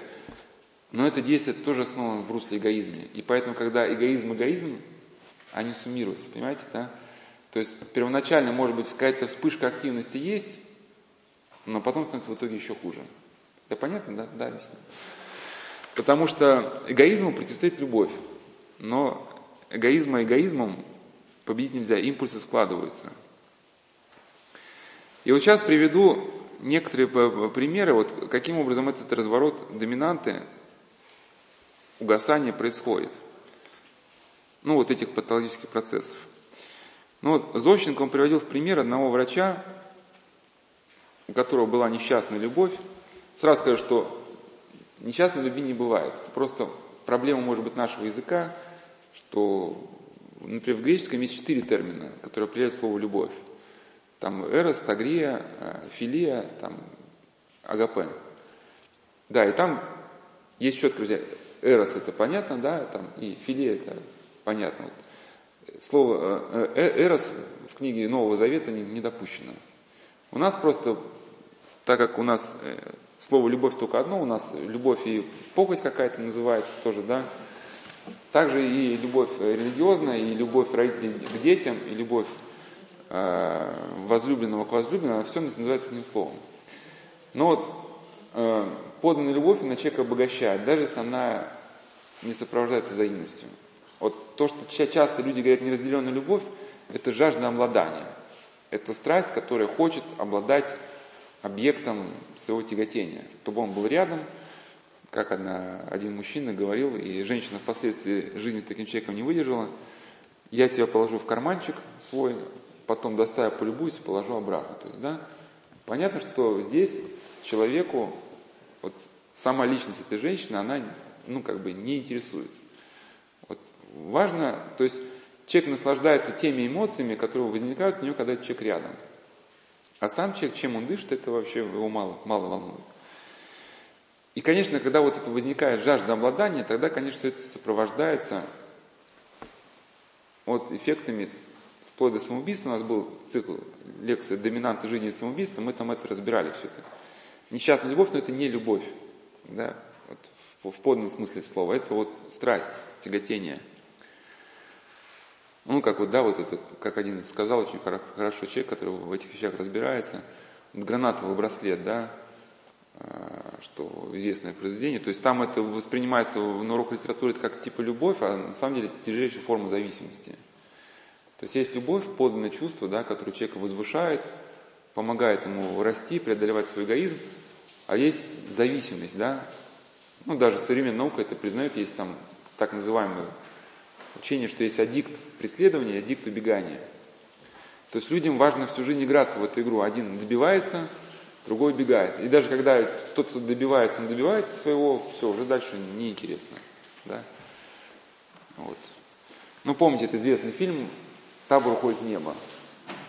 Этому важно было добиваться, а то и важно было сопротивляться. Да? Ну и в итоге все погибают. Но вот этот врач, о котором Зощин говорил, видел, он был парализованный, и как он и потерял свои ноги, что у него была вот эта значит, а, несчастное вот это вот тяготение, что в итоге потом стало сопровождаться нервной болезнью какой-то. За год он дошел до крайней степени расстройства, спал по 3-4 часа в день, потерял 10 кило, и вся его жизнь превратилась для него в сплошное мучение. Меланхолия и хандра не покидали его. Вот это следствие предельной фиксации вот на собственной страсти. То есть реального человека здесь нету. То есть реальной обращенности к другому человеку здесь нету. А, он поехал лечиться в Швейцарию, лечение ни к чему не приводило. И он э, ходил по горам, ну, люди убивают себя в офисах работы, он ходил по горам и убивал себя трудом чтобы забыться. И отмораживал ноги, делал переход через снежные вершины и, не обращая внимания на обморожение, он продолжал ходить. Наконец заболел, закупорились вены, ноги распухли. Ему угрожала смерть, ампутация или полный паралич ног. А да, прошу лечение ни к чему не приводил, это не про, э, не про лечение нервов, а про ноги. Но вот эта боль, ужас катастрофы, то есть он пишет, э, более это тут не сказано было, значит, все потрясение, ужас, катастрофа, вся переменная жизнь настолько изменили положение психики больного, что через два месяца встав на костыли, он не нашелся никакой приступ, не нашелся э, признаков неврастении. Ну, то есть боль была настолько сильна душевная, да, что она перебила, э, перебила вот это вот тяготение вследствие которого он считал себя несчастным. Вот, в принципе, то, к чему люди-то и стремятся, вот играя вот гусарскую рулетку и так далее, что если есть какая, какая, какая-то внутренняя у вас проблема, но глубокого пока нет, вы стремите, ну, люди условно стремятся через какие-то искаженные активности создать себе настолько сильное эмоциональное впечатление, чтобы перебить текущее впечатление. Вот в цикле бесед «Три силы» я там приводил некоторые примеры, приводил из автобиографического романа Триана, это автобиография, ну, автобиографический роман, там несколько, несколько поколений описывался, там один человек, который участвовал в революционной деятельности, вот, убивал людей, и муки совести были настолько сильны, что, не зная, куда от них деться, он зашел на лесопильную, в общем, цех, крутилась циркулярная пила, и он руку засунул под пилу. То есть он думал, что от сильной боли у него вот эти муки совести, они пройдут. Да, ну, перебьются, клин клином типа вышибет. Но когда он, после того, как вся эта операция, процедура была произведена, он пришел в себя после болевого шока, он понял, что ничего никуда не ушло. И вот в цикле «Бесед три силы» я рассказывал про книгу Шантарам, известный роман, недавно вышедший, но я уже говорил, что не раз говорил, что то, что нам от, к области религии и мировоззрения относится, я опускаю, потому что роман был написан человеком, который приехал в Индию, но у многие были годы героиновой зависимости. Понятно, что человек, который был значит, зависимым, он не может быть экспертом в области религии, но просто он изначально, герой романа был и крестьянином где-то там в начале своей жизни, потом он, у него были уже всякие, в Индии он всяких других набрался моментов, но сейчас не о религии, а то, что он потерял свою родину, он жил с постоянной внутренней болью, потерял родину, потерял близких, и он убежал из охраняемой тюрьмы, и он знал, что за всеми его близкими установлен, видимо, какое-то наблюдение, если он с кем-то из них пытается, пытается связаться, то выйдут на него. И вот эта боль от потери родины, близких, была у сильна, что забыться он мог только в предельном риске. Он стал работать на мафию, и он говорит, что я, и я и мои друзья всю жизнь ехали на красном. Но это выражение означало, что когда человек едет на мотоцикле, и на спидометре есть красная зона, когда, да, вот вы входите уже в запредельную скорость, да, и вот ехать на красном означает не только по трассе ехать, а всегда вот как бы предельно рисковать, чтобы получить себе вот несколько часов сна. Ну или некоторые люди, которые не работают на мафии, они то же самое делают, убиваясь на работе, чтобы придя домой, только были силы до, до, до кровати. Ну, и вот что-то подобное произошло с врачом. Да, но вот такую цену, а, э, цену он отдал вот, за то, чтобы от этого как бы тяготения избавиться. Но опять же, это не любовь, вот также в цикле «Беседы три силы» я разбирал роман Достоевского «Игрок», где что-то подобное было. И кто читал роман «Игрок», помните, что там началось, там молодой, значит, интеллигент, он был одержим идеей Полины. То есть там была девушка, ради которой он был готов был броситься откуда угодно. Но потом стало понятно, что это не любовь, потому что когда он нашел казино, казино дало ему что-то больше. Он стал играть и стал зависим от казино. И в конце романа становится понятно, что Полина, она его любила, она, ей досталось большое наследство, она послала общего их друга, чтобы он выяснил, в каком положении находится молодой значит, интеллигент. Если он еще способен любить Полину, то она готова его в свой там, замок забрать а тому же Казинова более интересно. Да? То есть он как бы... Становится понятно, что Полина это была лишь это форма некой мании какой-то, да. Вот его какая-то патологическая натура, она стремилась к чему-то ну, прицепиться. И вот, конечно, вот на этой теме, да, когда возникает а, вот а, мысль о вот этой развороте нашей нервной деятельности в другую сторону, многие, конечно, мыслители пытаются что-то предложить. Например, Эрик Фром, в своей книге «Быть или иметь», он, конечно, хотя он к христианству относится так равнодушно, но он, у него есть там глава «Гуманистический протест». Он говорит, что необходимо обратиться к любви, необходимо перестать жить ну, в парадигме иметь. То есть он говорит, что есть парадигма иметь, когда хапать все себе, кстати, happiness, happiness, английское счастье, у нас есть однокоренное слово, это хапать. Нет, серьезно, happiness это вот слово на То есть их счастье это вот когда у тебя есть. И даже, да, как, значит, вам объясняют, как про, пройти там, take this way, там, возьми тот путь. Или у меня есть книга, это один наш автор христианский отмечает, да, I have a book, а мы как бы, у меня есть. есть да, как бы у нас какое-то бытие рядом с нами, у нас счастье – это сопричастность, да, то есть русское счастье, оно может быть и на каторге, то есть своя часть. своя часть, сопричастность. Если ты даже пострадал ну, за что-то, что, да, и ну, свой путь нашел и выбрал свою часть, да, ты можешь быть счастлив везде. Ну, ну и, то есть иметь. И он говорит, что вот люди, живущие по принципу иметь, они, конечно, они это, а, это мир, мир отчужденности. То есть эти люди, которые на рынке труда выставляют себя как какие-то продукты, но вообще люди, которые живут в этой парадигме, они друг на друга, как на живых людей не смотрят, они смотрят, смотрят друг на друга как объекты, которым нужно завладеть, которым нужно манипулировать. И даже когда такие люди вступают в брак, у них брачные контракты, где прописана каждого зона ответственности. Понятно, что любви никакой там быть не может. И он призывает к парадигме быть. К парадигме быть, да, вот. Но дело в том, что призывать он призывает, но инструменты дать он не может. То есть вся как бы мысль западной культуры направлена на себелюбие. Понятно, что прочитайте книжку и загорите желанием, как бы хорошо, например, чтобы мне вот побольше бы любви. Но вся ваша внутренняя физиология настроена в другом направлении. И вот академик в том сказать, что жалкими словами э, не преодолеть э, той инерции, не преодолеть того, что делается веками и историей культуры. Культуре э, надо противопоставить культуру. То есть он есть говорит, что вот нужно, чтобы у нас была культура преодоления себя ради другого.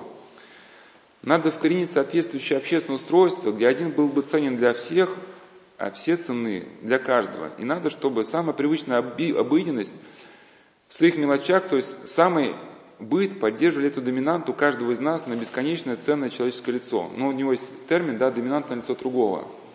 То есть, чтобы вырваться из своего -то замкнутого эгоизма, солипсизма, необходимо э, уметь войти в жизнь другого человека, да, зажить его жизнью, ну, как бы войти в его скорлупу. И если не совершить вот этого э, не воспитать себе эту драгоценную способность, человек никогда не сможет освободиться от собственного вот этого солипсизма, от всех этих бесконечных собственных больных теорий. И вот он пример, в, в пример привел э, э, Тамерлана, что Тамерлан относился к своим воинам как ну, к пешкам, и впервые почувствовал человека только тогда, когда увидел побежденного султана Баязета. Да, то есть увидел человека равного себе. Что такое человек равный нам? Это тот человек, который может нас внутренне чем-то обогатить. И вот Экзупери в его значит, книге «Цитадель», которая написана как бы от имени восточного царя, есть такая мысль, что восточный царь жалуется, что э, его подданные являются лишь моим, мои подданные являются лишь моим отражением. То есть, когда я с, обращаюсь к ним, каждый из них говорит то, что желательно мне. И только когда я встречаюсь с своим врагом, ну, я могу внутренне обогатиться, да, потому что ты встречаешься с принципиально новым взглядом на жизнь как-то, да. И вот проблема в том, что у нас нету ни вот этого навыка, ни вот этой а, жизнеустройства. Известный психиатр Меликов, христианин, когда он э, вел речь об измене характера, преодолении страстей, отмечал значимость окружающей среды. Он говорил, что необходима продуманная организация жизни и сферы, в которой мы живем, выбор людей, предметов, картин, мелодий, образов, окружающих нас повсеместно, если мы желаем изменить психофизическую организацию в соответствии с требованием духовной жизни. То есть понятно, что человек эгоист, он за свои там 37-40 лет, он накопил вокруг себя предметы, быт людей, которые настраивают только вот на собственный эгоизм, на идеологию успеха и так далее. Когда все это становится тошным, изменить инерцию жизни он уже не может, потому что все это его окружает. Все ему напоминает о, том, что ему стало тошным уже, да. Но э, поэтому мы вот действительно должны думать над организацией вот своей жизни. Ну, во-первых, где взять время человеку этот быт? Быт, который нас бы постоянно, ну, если неправильно можно сказать, но стимулировал нас вот это драгоценное доминантное лицо другого. Да, вот часовой механизм, да, вот это главное колесо, которое крутится другими шестеренками. Смотрите, у нас, да, вот правило. Что такое правило? Это тоже, в принципе, доминантное лицо другого. Мы в правиле, когда читаем правила, учимся постоянно отрываться от собственных патологических мыслей, да, и вознести своему к Богу, да, ну, некий навык. Да, вот, причащение, да, вот, также соединяемся ну, с другим тоже, да, со Христом. Прощение, но вообще, если действительно мы не номинально, а подлинно хотим быть христианами, то у нас постоянно есть какие-то такие опорные точки, которые нам помогают постоянно какие-то, ну хотя обратить внимание на, на то, чтобы нас вывело из этого эгоизма. Ну и даже домашняя вот эта обстановка, как-то нам ее надо продумывать. Потому что если человек просто читает книжки, где красиво говорится о том, что надо там любить кого-то, но домашняя обстановка его или быт его жизни, он нацелен вообще на другое, да, то понятно человеку ну, не достичь, а, не достичь своей цели. Каким образом эта мысль связывается вот с темой инерции? То есть у нас есть инерция себелюбия, но мы должны в себе воспитать а, такой образ жизни, и так воспитать нашу внутреннюю вот эту нейрофизиологию, да, ну, условно говоря, добродетельные, чтобы они смогли бы больше посильный импульс создать, чем тот импульс, который нас вот это черную дуру себелюбие засасывает. Это не только книжки, да, с красивыми словами. Это еще быт и напряженная работа. Вот даже встречные люди, вот понятно, что ты там глава компании – а тебе вот этот встречный там дворник на улице, да, и вот как мы говорим, что что это за мелкая сошка стоит на моем великом пути, да, и вот даже вот с ним учиться, как бы, да, вот человеческому отношению. В чем еще проблема гламура, как этот автор отметил, христианский Щепков, что люди почитают, думают, что они станут счастливыми, когда они ну, гламур покупается дорогой жертвой, они считают, что становятся счастливыми, когда они от себя отсекут все, что не прижит к их статусу. То есть всех остальных назовут быдлом и прекратят с ним всякое общение. Ну, это у богатых людей вот такие замашки есть, когда, да, они еще были попроще, еще встречались с одноклассниками. Ну, когда купили особняк, посчитали ниже своего достоинства, сейчас одноклассники, что произошло? Ну, особняк купили. Ну и что? Ну и все, через два года в него никто не ходит. У тебя есть, да, особняк, в котором ты как э, просто купленный раб убиваешь с утра до вечера, да, чтобы это все драить, там, а, обслуживать, ну, в итоге чем ты отличаешься просто, ну, от слуги. Да, а в итоге, в итоге тебя никто не намещает. А люди твоего круга, они такие же эгоисты уже, как ты. Это даже такая, хоть это некое отступление, какая-то притча немецкая, что ли, не помню, что папа, папа, чтобы стимулировать сына на стремление к деньгам, что-то, что-то отправил его в деревню, чтобы он жизнь в особняке сравнил с жизнью деревенской, испугавшись, стал больше работать. Он говорит, ну как, сынок, как ты сравнил, говорит, жизнь нашу с их? Да, говорит, мы живем на каком-то убогом клочке земли, запертые в четырех стенах, да, а люди живут у них там бескрайние просторы, там, да.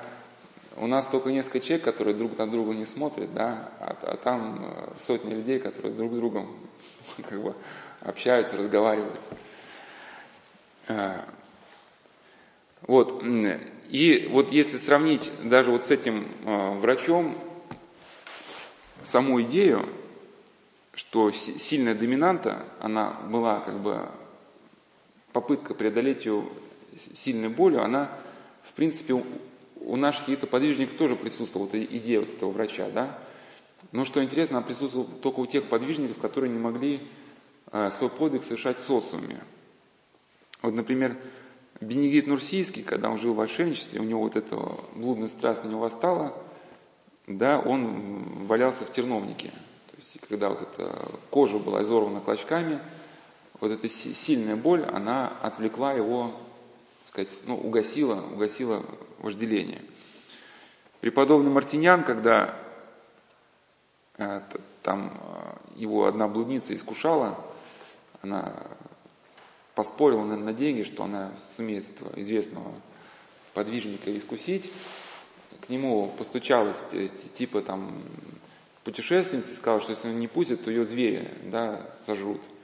Он ее пустил и сказал, ты спи здесь, а я пойду в другую половину, там, келья, за стенку. А она была в нищенском какое-то одеянии, она там переоделась, одела украшения. Когда он вышел утром, она там вся сидит такая разукрашенная, и он понял, что вот-вот его сейчас вожделение победит, и он...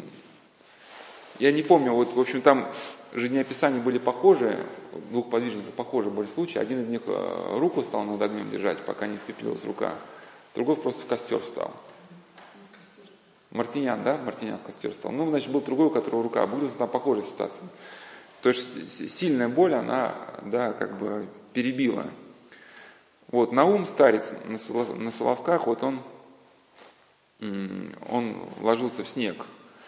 И а, страсть угасла, когда он уже, ну я не помню, угас, не угас, но был критический момент, когда он пошел к, воротам, то есть он снеговые ванны принимал вот, морозные, чтобы как-то вот огонь страсти угасить. А когда к воротам подошел, ворота закрыты, и он на всю ночь остался вот, настуженно, это еле живой. Но, опять же, хотя на ум он жил, старец, но все-таки на Соловках жил, не знаю, как жил, но вот отме... ну, понятно, что Мартинян, и, э, ну, у него был момент критический, что это было внезапно все, а Бенедикт Нурсийский это было, он был один. Но вот нечто подобное, только другим образом преодолевается людьми, также, да, вот есть, значит, слава духовных авторов, которые способны жить, а, ну, ну, живут, например, в социуме. Например, Максим Исповедник в своих сотницах, так называется сотница любви. Тот, кто искренно отрекся от мирских страстей и лицемерно служит ближнему, то скорее освобождается от всякой страсти.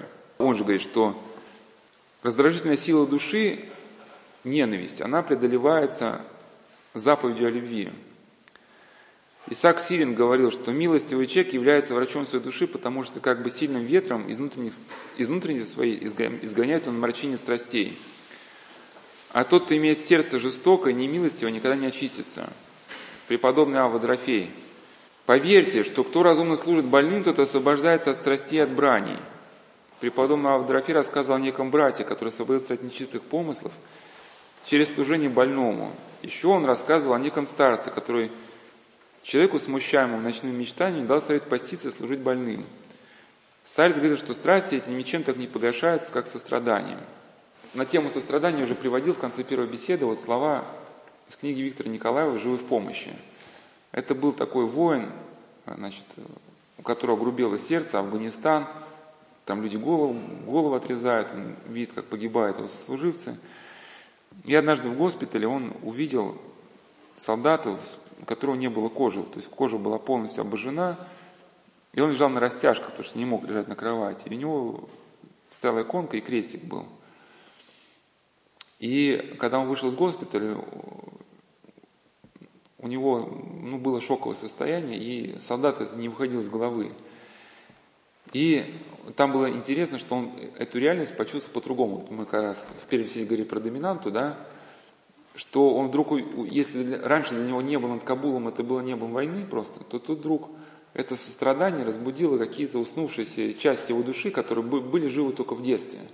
Он в детстве был верующим и молился, Боженька, спаси всех, но потом об этом забыл. И тут он вдруг вспомнил вот это детство свое, да, как он молился, и вдруг вот эти, эта радость, свойственная детству, она в нем воскресла. И это небо над Кабулом, оно стало другим. Это было небо уже, которое покрывало людей, которые и любили, и жили, да, и страдали, к чему-то стремились. То есть, да, он увидел, что, как почувствовал, что это есть не только война здесь, но что-то еще и э, доброе, прекрасное. Вот одно ну, движение сострадания, да, но человека как бы двинуло в нужном направлении. Ну и понятно, что служение больным это же не единичный, единичный шаг, что вы там таблетки разложили. Речь не, не об этом идет, а, например, ну представьте, что ведь больные, они капризные, они не то, что там, вас поблагодарят, еще и поругают, и, или, например, вы там кормите, он, он тут выплевывает, там, да, и в раз поменяли, на, опять все, или там значит, ну, в общем, какие-то неприятные вещи делает, и у вас закипает гнев, и хочется манную кашу на голову, но вы себя сдерживаете. И вот, вот эта постоянная как бы попытка все-таки поступить не вследствие страсти, а любви, вы постепенно вот этот внутренние свои вот эти а, механизмы начинаете в нужную сторону разворачивать. Кто был, например, в Пятигорске, там обсерватория, там ну, пускают телескоп, и там э, шестеренки огромные. То есть там телескоп, он это стальная пластина отшлифованная, несколько метров в диаметре. И, и, оно вращается шестеренками. Грубо у нас внутри шестеренка есть, которая наш внутренний телескоп способен обратить к Богу, да. Если мы обратим нужное направление, то вот э, как бы все нужное нам для жизни начинает поступать в наше как бы, существо. Как если Аксилин говорит, что награда бывает не добродетелем, а смирением, которое рождается вследствие добродетели. То есть не, не скольких вы людей важно покормили, хотя Господь, наверное, учтет и это, а, кто, а то состояние важно, к которому вы пришли, когда вы этим людям помогали. И через вот эту борьбу с собственным эгоизмом, когда мы совершаем что-то по любви, да, вот мы, условно, вот этот телескоп внутренний начинаем разворачивать все в нужном направлении. Севастьян Карагандинский, почему он убеж... ну, благословлял еще молодым девушкам работать в больнице? Ну, молодые девушки, да, хоть там не сказано в житии Севастьяна Карагандинского, но они такие тыц-тыц, да, в общем, часто себе на уме бывают – и э, особенно если красивая и умна, то это сердце жестоко вдвойне. Но самое жестокое, ну это от себя добавил, дальше вот, как в житии сказано Севастьяна Крагоницкого. Но самое, самое жестокое сердце, таких страдальцев, может смягчиться и сделаться сочувственным, сострадательным ближним. От этого зависит спасение души. И какие, соответственно, для нас вот э, выходы есть. А в конце вот работы Зочника «Возвращенная молодость» он при, привел пример неудачной попытки преодолеть те процессы, о которых мы говорили. Ну, хотя Зощенко, в принципе, сам никаких попыток, то есть никаких веских аргументов не предлагает. Но, в частности, он приводит а, историю человека, который нажил большое состояние. Ну, как это и водится в таких случаях, обычно на каком-то этапе стало жить ну, тошно.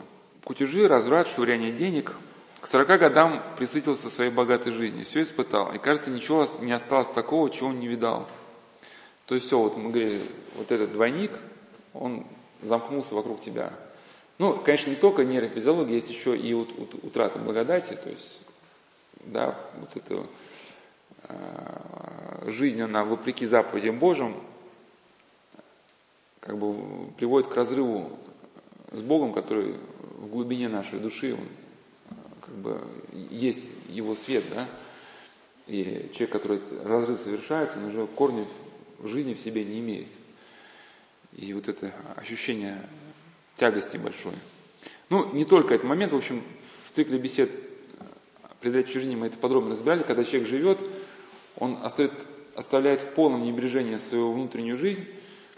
Ну, и условно говоря, вот в цикле бесед «Предать чужине» я вот рассказал про женщину-функционера, но она себя назвала, что я стала как она а, испытала вот эту тошность жизни, сейчас приведу дальше про этого богатого человека, к нему перейду, вы поймете, о чем идет речь. То есть она поначалу делала благое дело, открыла, ну, может, создала организацию социальной помощи людям, но впоследствии организация это стала занимать в его жизни ну, неподобающее, может, большое значение. То есть, ну, условно говоря, вот женщина, кто она, да, там это несколько уровней иерархии, да, это первый уровень иерархии, это образ Божий, который стремится к своему первообразу.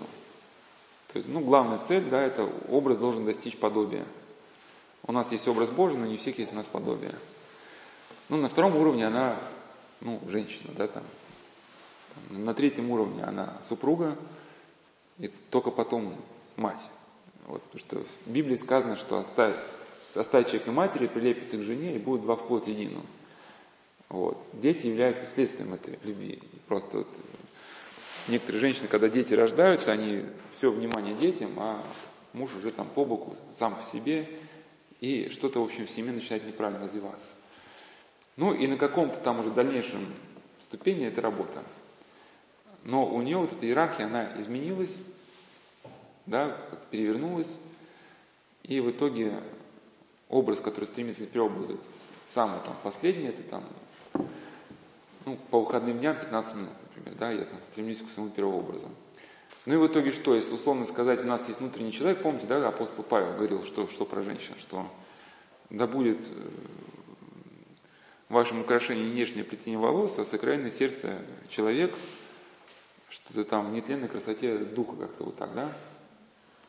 Ну и вот этот внутренний человек, он никак не растет, не развивается.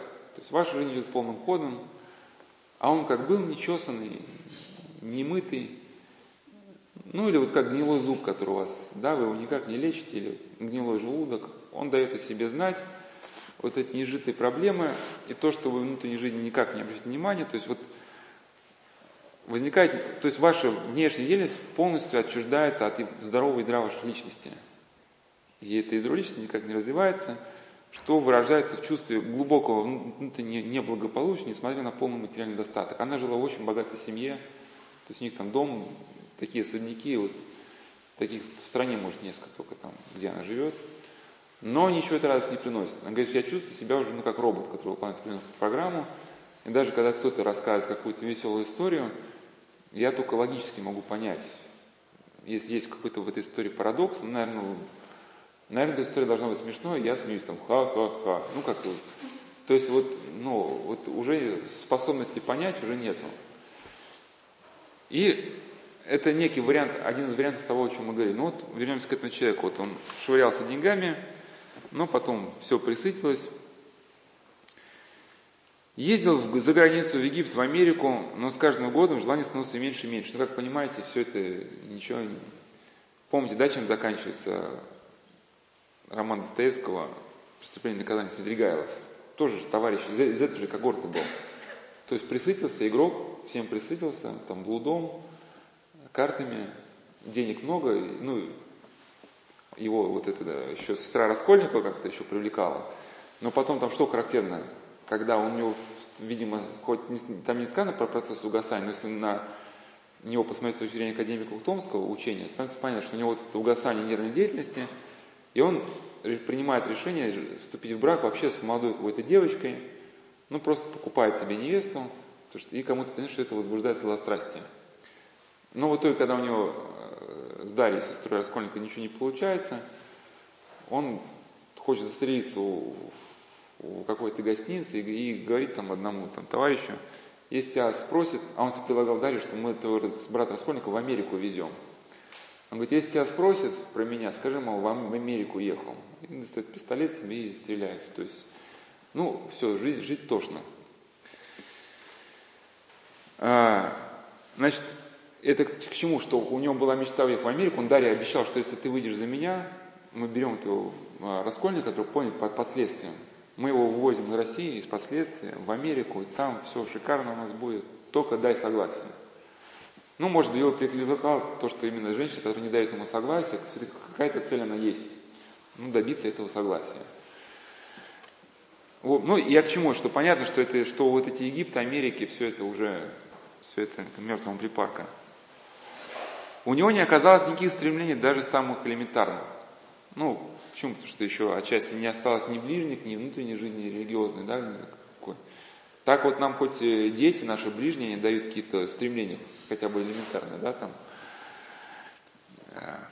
Ну, как Ильчинов и говорил, что благо, если когда человек, человек развивается в гордости, встретит либо трудности какие-то, да, которые отвлекут его от этой гордыни, Э, ну, заставит ее пересмотреть, либо настоящая любовь, когда ты рядом со собой, любимым, почувствуешь, ну, кого-то, о ком ты призван заботиться, да, ну, либо тебя пленит красотой религиозный путь, и ты почувствуешь собственное убожество, да, там, ну, монастырь поступишь, например, ну, там тоже, да, величие Божие, оно, ты поймешь, что ты перед ним как бы мал, и этим гордыней смириться. Ну, в общем, этот товарищ впал в жесточайшую меланхолию, Купил под Одессой дом и приехал сюда, чтобы пожить в море отдохнуть.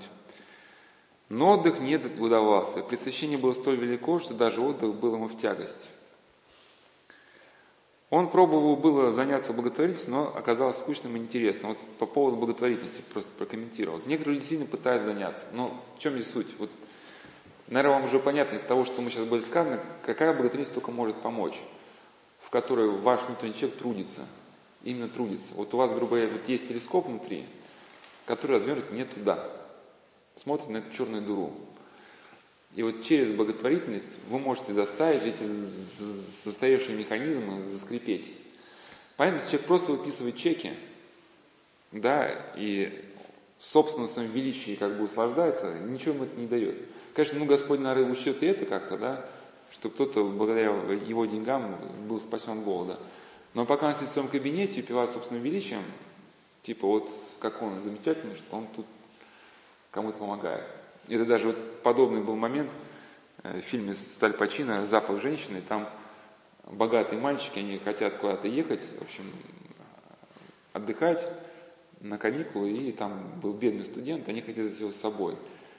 И одно, там такие присыщенные юноши, и один присыщенный юноша говорит другому, а, а это тебе зачем надо? Ну, помогает тебе студент, он говорит, а мне нравится, типа, в роли благодетеля себя чувствовать.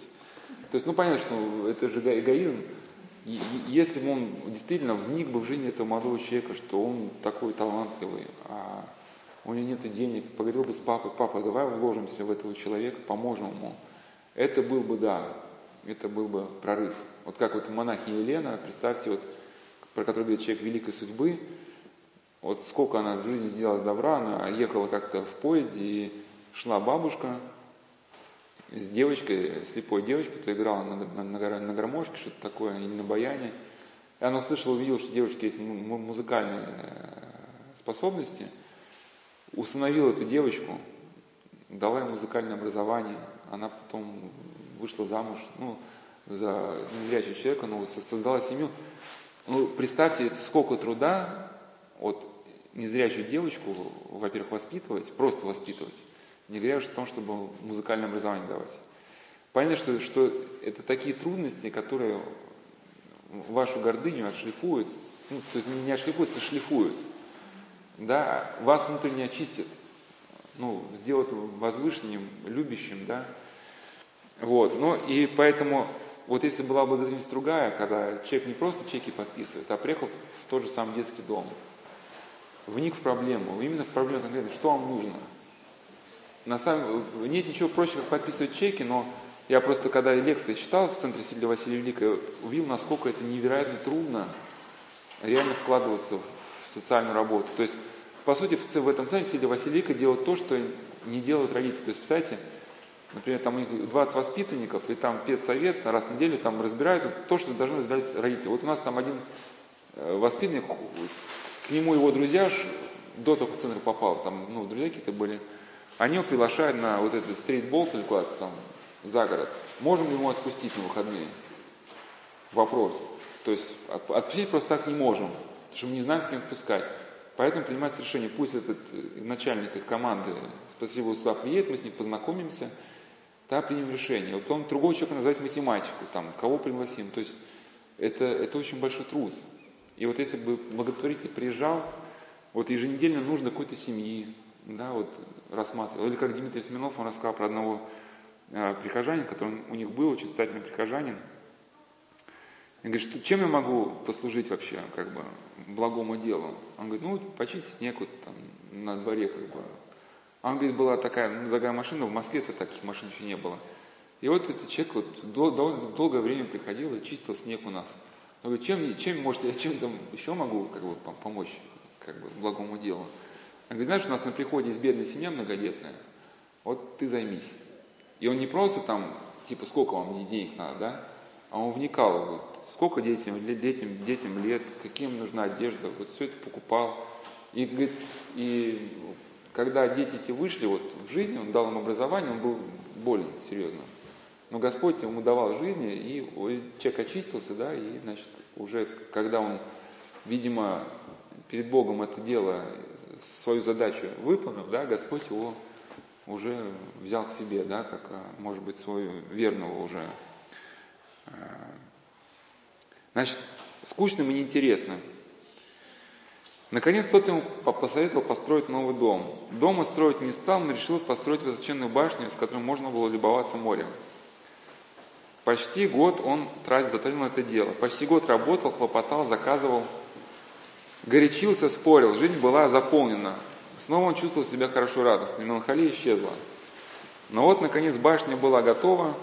На другой день, когда все мелочи были закончены, Ковалевский бросился вниз с верхнего этажа башни, разбился насмерть. Это, кажется, в Крыму эта башня стоит. То есть он создал искусственным образом цель и, достигнув ее, ну, покончил с собой. Ну, то есть фиктивная, фиктивная цель. Каким образом, э, э, значит, вот от этого ответа можно перейти ну, к какому-то завершению сегодняшней встречи, да? А, ну вот люди, которые, вот есть люди, да, говорят, я хочу, мол, я еще молод пока жениться, еще хочу удовольствие каких-то получить, там, виндсерфинг, там еще что-нибудь, да. Ну, если переводить фразу, а когда я стану полностью нейрофизиологически разваленным, да, да, я уже тогда начну думать, да.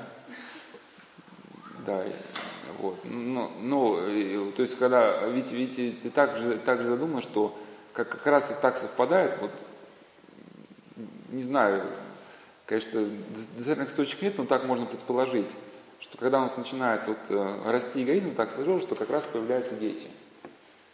И дети, они нас постоянно выдергивают из этого стремления захлопнуться в собственную меланхолию, эту, да, ипохондрию, апатию. Что... И рад бы человек лежать, унывать на диване, да, что все кругом плохо, там, да, значит, какой бедный несчастный. Но тут дети требуют воспитания, обучения, и ты вынужден постоянно с дивана вставать. Ну и, и через это какое-то развитие все-таки происходит. Новые нейронные связи начинают как-то развиваться, ты новый опыт получаешь, знакомишься. Ну, опять же, если нормально все развивается, с новыми родителями, с другими родителями знакомишься – как-то, и мозг, мозг он не умирает. Что так уже мозг, он где-то в стагнацию уже входит уже. Ну, условно, многих лет, наверное, после первых лет, вот еще первого года института еще какое-то развитие есть. Новые связи какие-то еще возникают, первого года работы. А потом уже все какая-то колея, быт устоявшийся, и там уже все какие-то проторенные такие, э, проторенные какие-то тропы, уже эти, как говорят, нейронные стволы. Вот. Э когда у вас уже все одно за одним по уставившемуся механизму, жизнь уже радость никакой не приносит. Конечно, есть люди, которые просто дети не дано, но Господь не дает, но есть, но есть, но есть другое, да, есть рядом ближние наши. Вот как Паисий Сагорец говорит, что одной семьи не было детей, но они 600 детям могли не просто подарки на Рождество, там, какой-то подарили, а именно поставили детей на ноги. То есть брали, занимались, ставили на ноги. И вот один состоятельный, в общем, бизнесмен даже рассказал, что его знакомые, они даже брали э, на себя такой труд, и что брали прямо из детских детей э, не то чтобы для себя, но понятно, всем хочется, чтобы дети были красивые, умные, порадоваться, но это тоже в этом есть некая доля эгоизма, да? Как Ава Дрофей говорит, когда человек берет сироту на воспитание, красивую, конечно, это воля благая, ну, все-таки он воспитывает, но не благоугодно, потому что ты все-таки брал, взял сироту, но все-таки еще и красиво, да. А те люди брали именно детей тяжело больных, причем настолько больных, что, ну, понятно, что государство таких средств не будет детей на ноги поставить. И вот вылечить, поставить на ноги, выпустить жизнь, да, дать образование, и вот это, конечно, подвиг. И этот подвиг, он открыт для каждого. Конечно, это трудности – но через эти трудности, вот парадоксально, что человек, он как бы и живет, и развивается. Как Экзупери говорил, да, конечно, это трудно подниматься на вершину, пробиваться к стихам, но только с вершины можно увидеть вот этот мир как гармоничное целое. Потому что пока вы находитесь в трущобах, вы видите между собой только какой-то хаос разноликий. Только когда подниметесь на гору, вы видите планировку города, да? Понимаете, что вообще к чему. Ну вот, значит, одна девушка просто писала в письме, что у него есть жених, но он говорит, что пока не готов, немножко хочет позаниматься экстримом, гонки на лонгборде, карате. А если создать семью, то будет чувствовать себя, себя ответственность, а сейчас он к этому не готов. Ну, понятно, что все, все будет идти до, до, до 37-40 лет, когда станет тошно, когда человек станет эгоистом, когда уже не, не станет способен вообще к никакому знакомству, да, вот, э, ну тогда вот, как Дмитрий Смирнов говорил, что у него сосед какой-то там на личной площадке, ну, дедушка уже старенький, и когда они встречаются, там, говорит, ну, что там, сосед говорит, по имени отчеству, говорит, ну, креститься-то не надумал, говорит, да нет, думаю еще, говорит, ну, думай, думай, говорит, волосы седые уже, скоро маразм начнется, да, все, все как бы думает. Вот, что-то подобное здесь получится. И вот два фильма, где вот эта идея, она хорошо может быть показана, то, о чем мы говорили. Конечно, там эти фильмы не расшифровываются, там концовки нету. ну это контики или контики, я уж не знаю как. Сказать, ну, вот, то, то, то есть у человека есть мечта э, доказать, что индейцы из Индонезии куда-то на плотах сумели приплыть, в общем, я уж не помню, где все точки, и он переплывает Тихий океан, чтобы собирать команду, ну, чтобы доказать. Конечно, ну, наверное, для науки это может быть важно, но все-таки идея как бы, есть идея действительно важная для науки, есть идея все-таки более-менее, ну не хочу человека ни в коем случае оскорбить, но фиктивные, да, то есть доказывать в этой жизни можно много чего.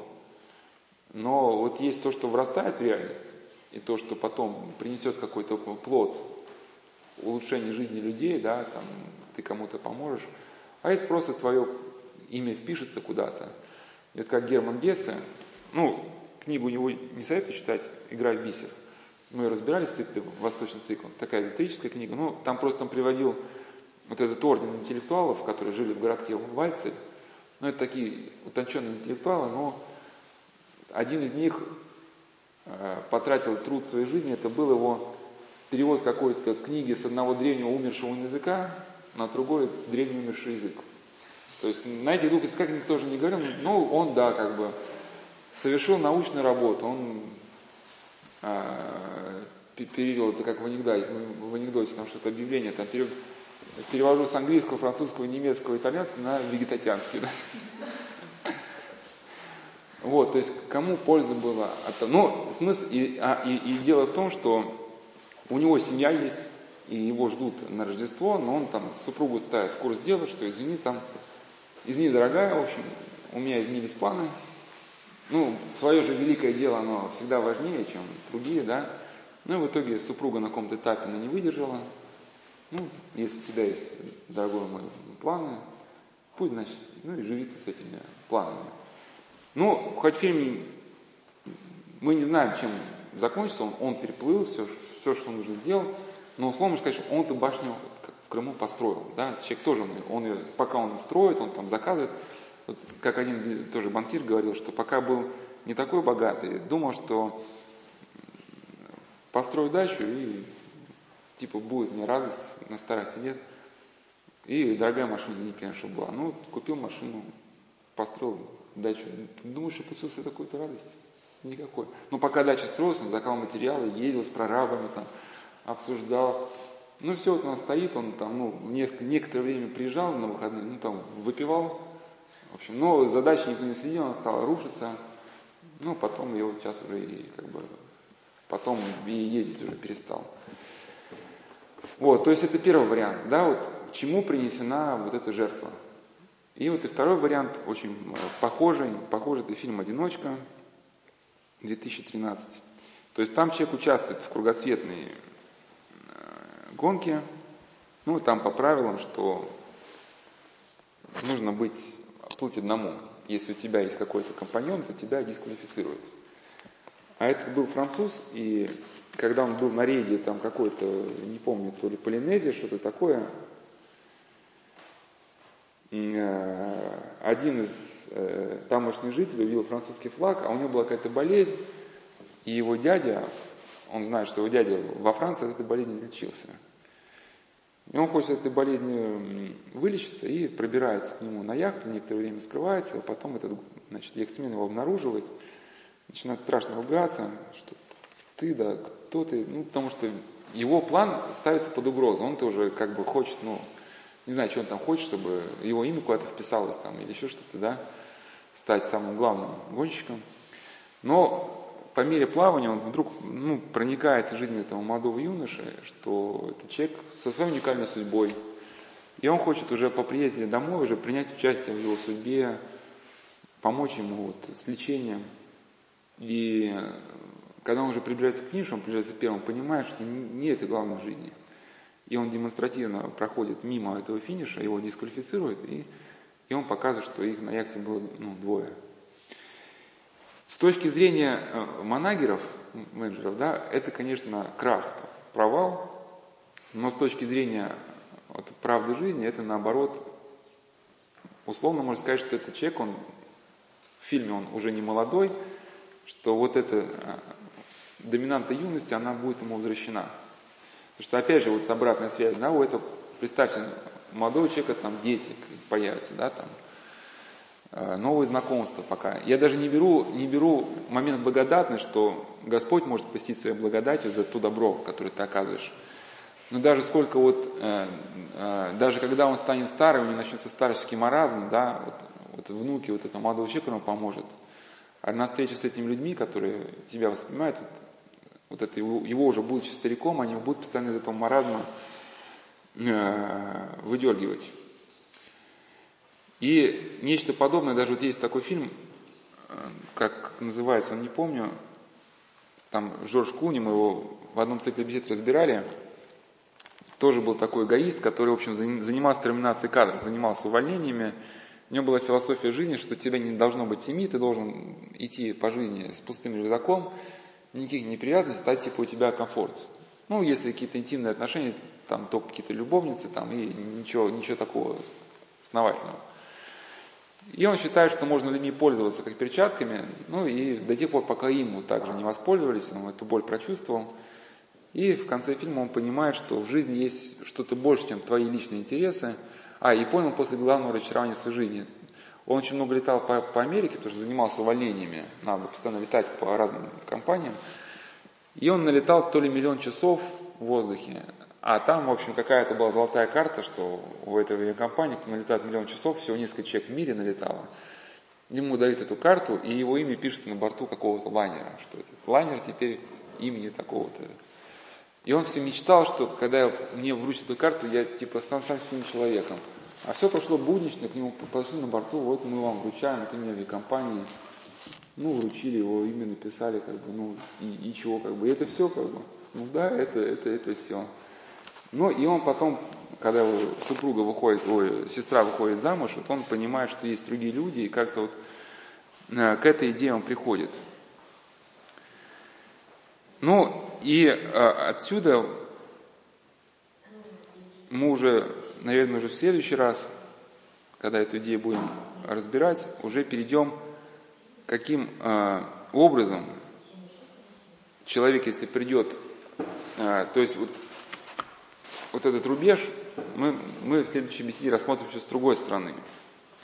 Что это мы сейчас говорили, как вот э, нейрофизиология, она развивается. Я же не знаю, насколько я понятно этот процесс объяснил, когда вот э, человек вот свои вот эти нежитые проблемы, свои тараканы переносит вовне, и всю реальность видит вот такое угрожающее, ужасающее, неприятное. Это понятно было, нет? Ну, да, и и что э, возможность для развития, она может быть дана только на тех путях, как вот Александр Ильчинов объяснил, да, что это послушание всему доброму, прекрасному, да, лучшим людям своей страны, вот, уставам церкви. В общем, ну, либо человек к этому придет, либо он не придет. Да, и либо он замкнется в эгоизме, либо он, для него начнется развитие дальнейшее. И вот как еще Михаил Труханов еще хорошо сказал, священник, который прошел лагеря, у него есть такая, ставил такую молитву, что в чем кризис нашей жизни, Господи, ну, как бы это мысли в молитвенной форме, что когда мы хотели жить по своим похотям и начали жить по своим похотям, поначалу, когда мы сбросили с себя э, требования совести, нам казалось, что вот жизнь прекрасна, да, наконец-таки нам не надо свои желания ничем не сообразовывать, все, казалось бы, на первых порах шло нормально – но потом ведь стали развиваться страсти, гнев, ну я там своими словами просто разбираю, зависть, ненависть. То есть если человек еще был пока юн, еще был более-менее социальный, потом он стал там, он стал, ну, похотливый бизнес-акулой, грубо говоря, да, с которой уже никто дело иметь не хочет, поддерживать отношения ни с кем не в состоянии, потому что даже с друзьями, если пойдет поиграть в бильярд, чтобы расслабиться – если он проигрывает, начинает материться, там, переворачивать столы, там, да, там, ну, и что-то вот начинается подобное. Но все равно так или иначе он остается один, причем и разрывается связь еще и с Богом, да, и со временем начинается вот этот тупик.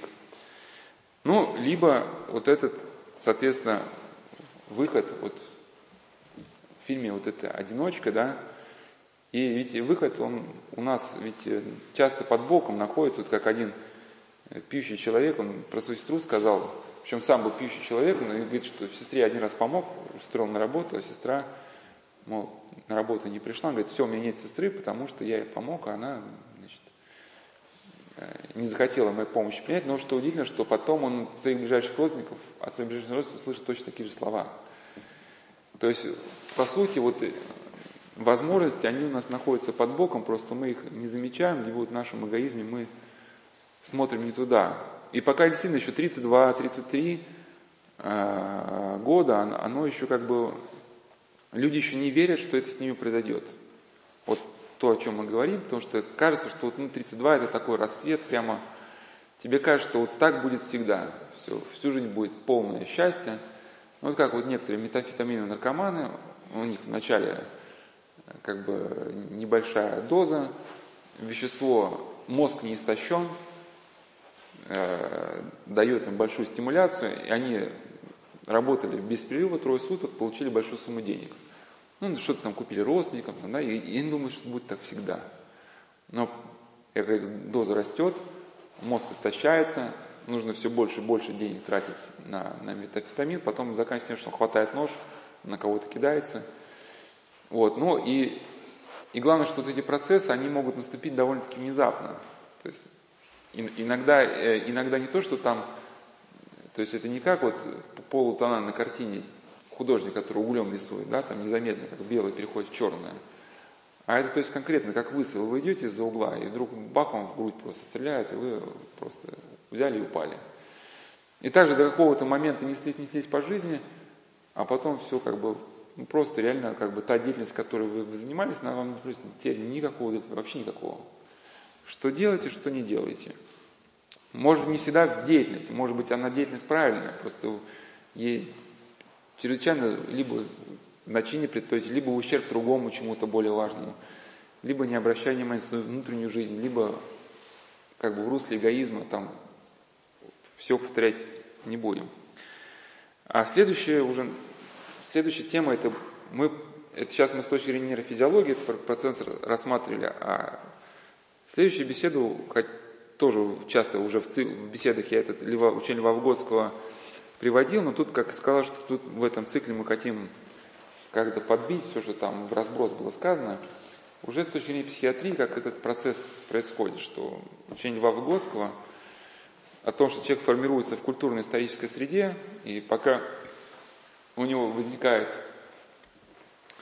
способность а, к социальному контакту, он может свои понятия корректировать, развивать, обогащаться. Но как-то вот этот контакт а, со средой прекращается, духовная активность утрачивается, и если новые понятия не вырабатываются, начинается регрессия. То есть мы так устроены, что если у нас какой-то орган не развивается, он начинает атрофироваться. Уже имеющиеся понятия начинают распадаться. Да, начинается процесс шизофренизация сознания, это еще не, не, не та шизофрения, которая в учебниках приводится. Та на самом деле страшна, конечно, когда люди свой кал там поедают, это ужасно. Ну, та шизофрения, она более такой же, наверное, демоногенный корни имеет, а это просто некоторые проблемы, напоминающие отчасти вот шизофренизацию. Когда человек перестает, то есть э, человек может видеть целую картину мира только когда у него сформирована система понятий. Он может реально с разных сторон как бы осмыслить. Понятно, вы видите разных людей с разных точек зрения осмысливаете, у вас целостный взгляд на проблему. А так у вас остается только своя ошибочная точка зрения, причем которая регрессирует, распадается. В общем, и понять ситуацию вы не можете, жить не можете. И это один автор даже шизофренизацию сознания описал с помощью такого образа, что ребенок плачет над грудой мозаики, которая разбилась, и не может вспомнить, и не может собрать эту мозаику, потому что не может вспомнить целого изображения, которое было на мозаике до того, как он разбилась. То есть мы помним, что в юности что-то такое мы как бы ну, понимали в жизни, что-то как то куда-то двигалось в каком-то правильном ключе, да, а сейчас как-то и не двигается, и, и не понимаем. И... В общем, да, если подытожить, подытожить, что если человек двигается в русле эгоизма, может быть, даже поначалу он такой еще как бы и живой человек, который способен обратить внимание ближним, но не чуток он, у него нету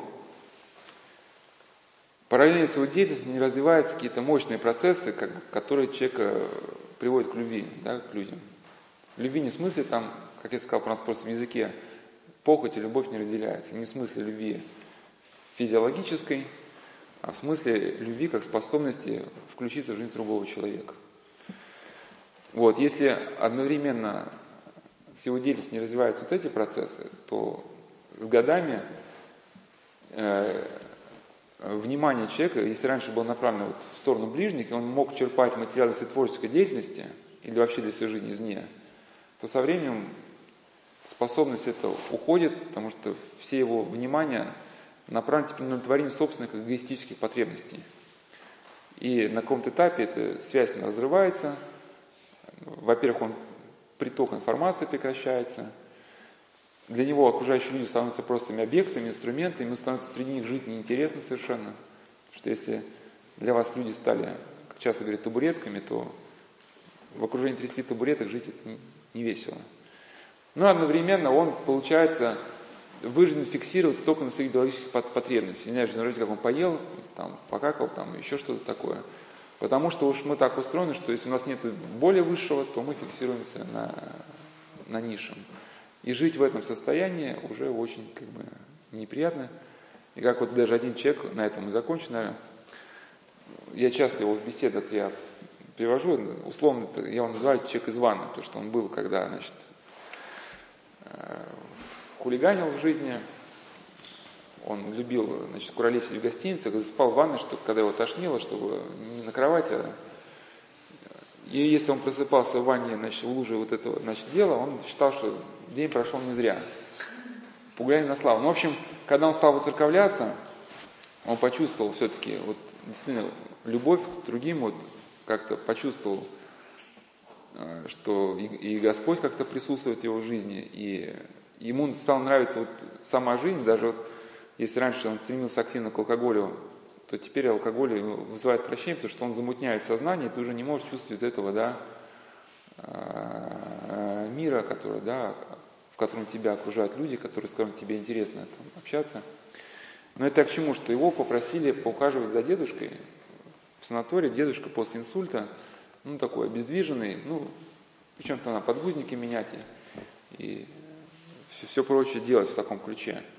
Конечно, не хотелось мне, ну, вообще, ну, не хотелось конкретно. Но язык э, не повернулся сказать, что я не поеду. Потому что, ну, ну, хотя у него есть там страсть, он там курит и не может с этим пока справиться, но все равно как бы, э, говорит, ну, понятно, речь не идет о оправдании курения. Ну, ты, ты со своими страстями, ты еще все равно можешь Э, вписаться все-таки в Божий мир. Ну почему? Ты можешь в него вписаться как грешник. У тебя есть страсть, но ты вникаешься хотя бы, ты пытаешься от них избавиться, но у тебя пока не получается, но ты знаешь, что Господь принимает и тебя. Как бы твоя реальность не рушится. Но если и ты знаешь, что Господь, Он тебя принимает, но и также заповедует тебе принять ближних. Но если ты, ты ради своего желания комфорта отвергнешь от себя ближнего в нужде, да, вот, ну причем конкретно, уже без вот такого пожилого человека, то ты получаешься оказывается вне этого порядка. Да? И ты где-то теряешь Бога, да, получается, и остаешься только со своими собственными концепциями, со самим собой. Говорит, а зрелище такое настолько неприглядное. Ну и к тому же начинается еще следующая проблема, на которую уже сейчас не будем говорить, потому что другая тема, что деформируется уже сознание, потому что человек, когда этот поступок совершит, ведь ему надо как-то оправдать, человек же не может жить одновременно в двух мирах одновременно считая себя христианином и, и зная, что он отверг на кого-то, да, незаметно для самого себя он будет создавать бредовую конструкцию, в которой две крайности примирялись бы. Ну, некая фантастическая теория, в которой он был бы христианином, но в которой имел бы право отвергнуть, ну, отвергнуть кого-то. Да? Это только в бредовой системе может примириться, но понятно, что когда уже сознание деформируется, человек с таким сознанием, он не может найти ориентацию уже в окружающей жизни. Ну и на этом мы закончим. Если есть вопросы, может, какие-нибудь что-то непонятно было. Да, творчество. А как все это творчество относится? Ну, понятно, что если у человека нет целостной картины мира, то он и вписать себя в нее не может. И когда мозг человека в каком-то смысле уже умер и потерял гибкость, то и творческое решение э, принять он тоже не способен.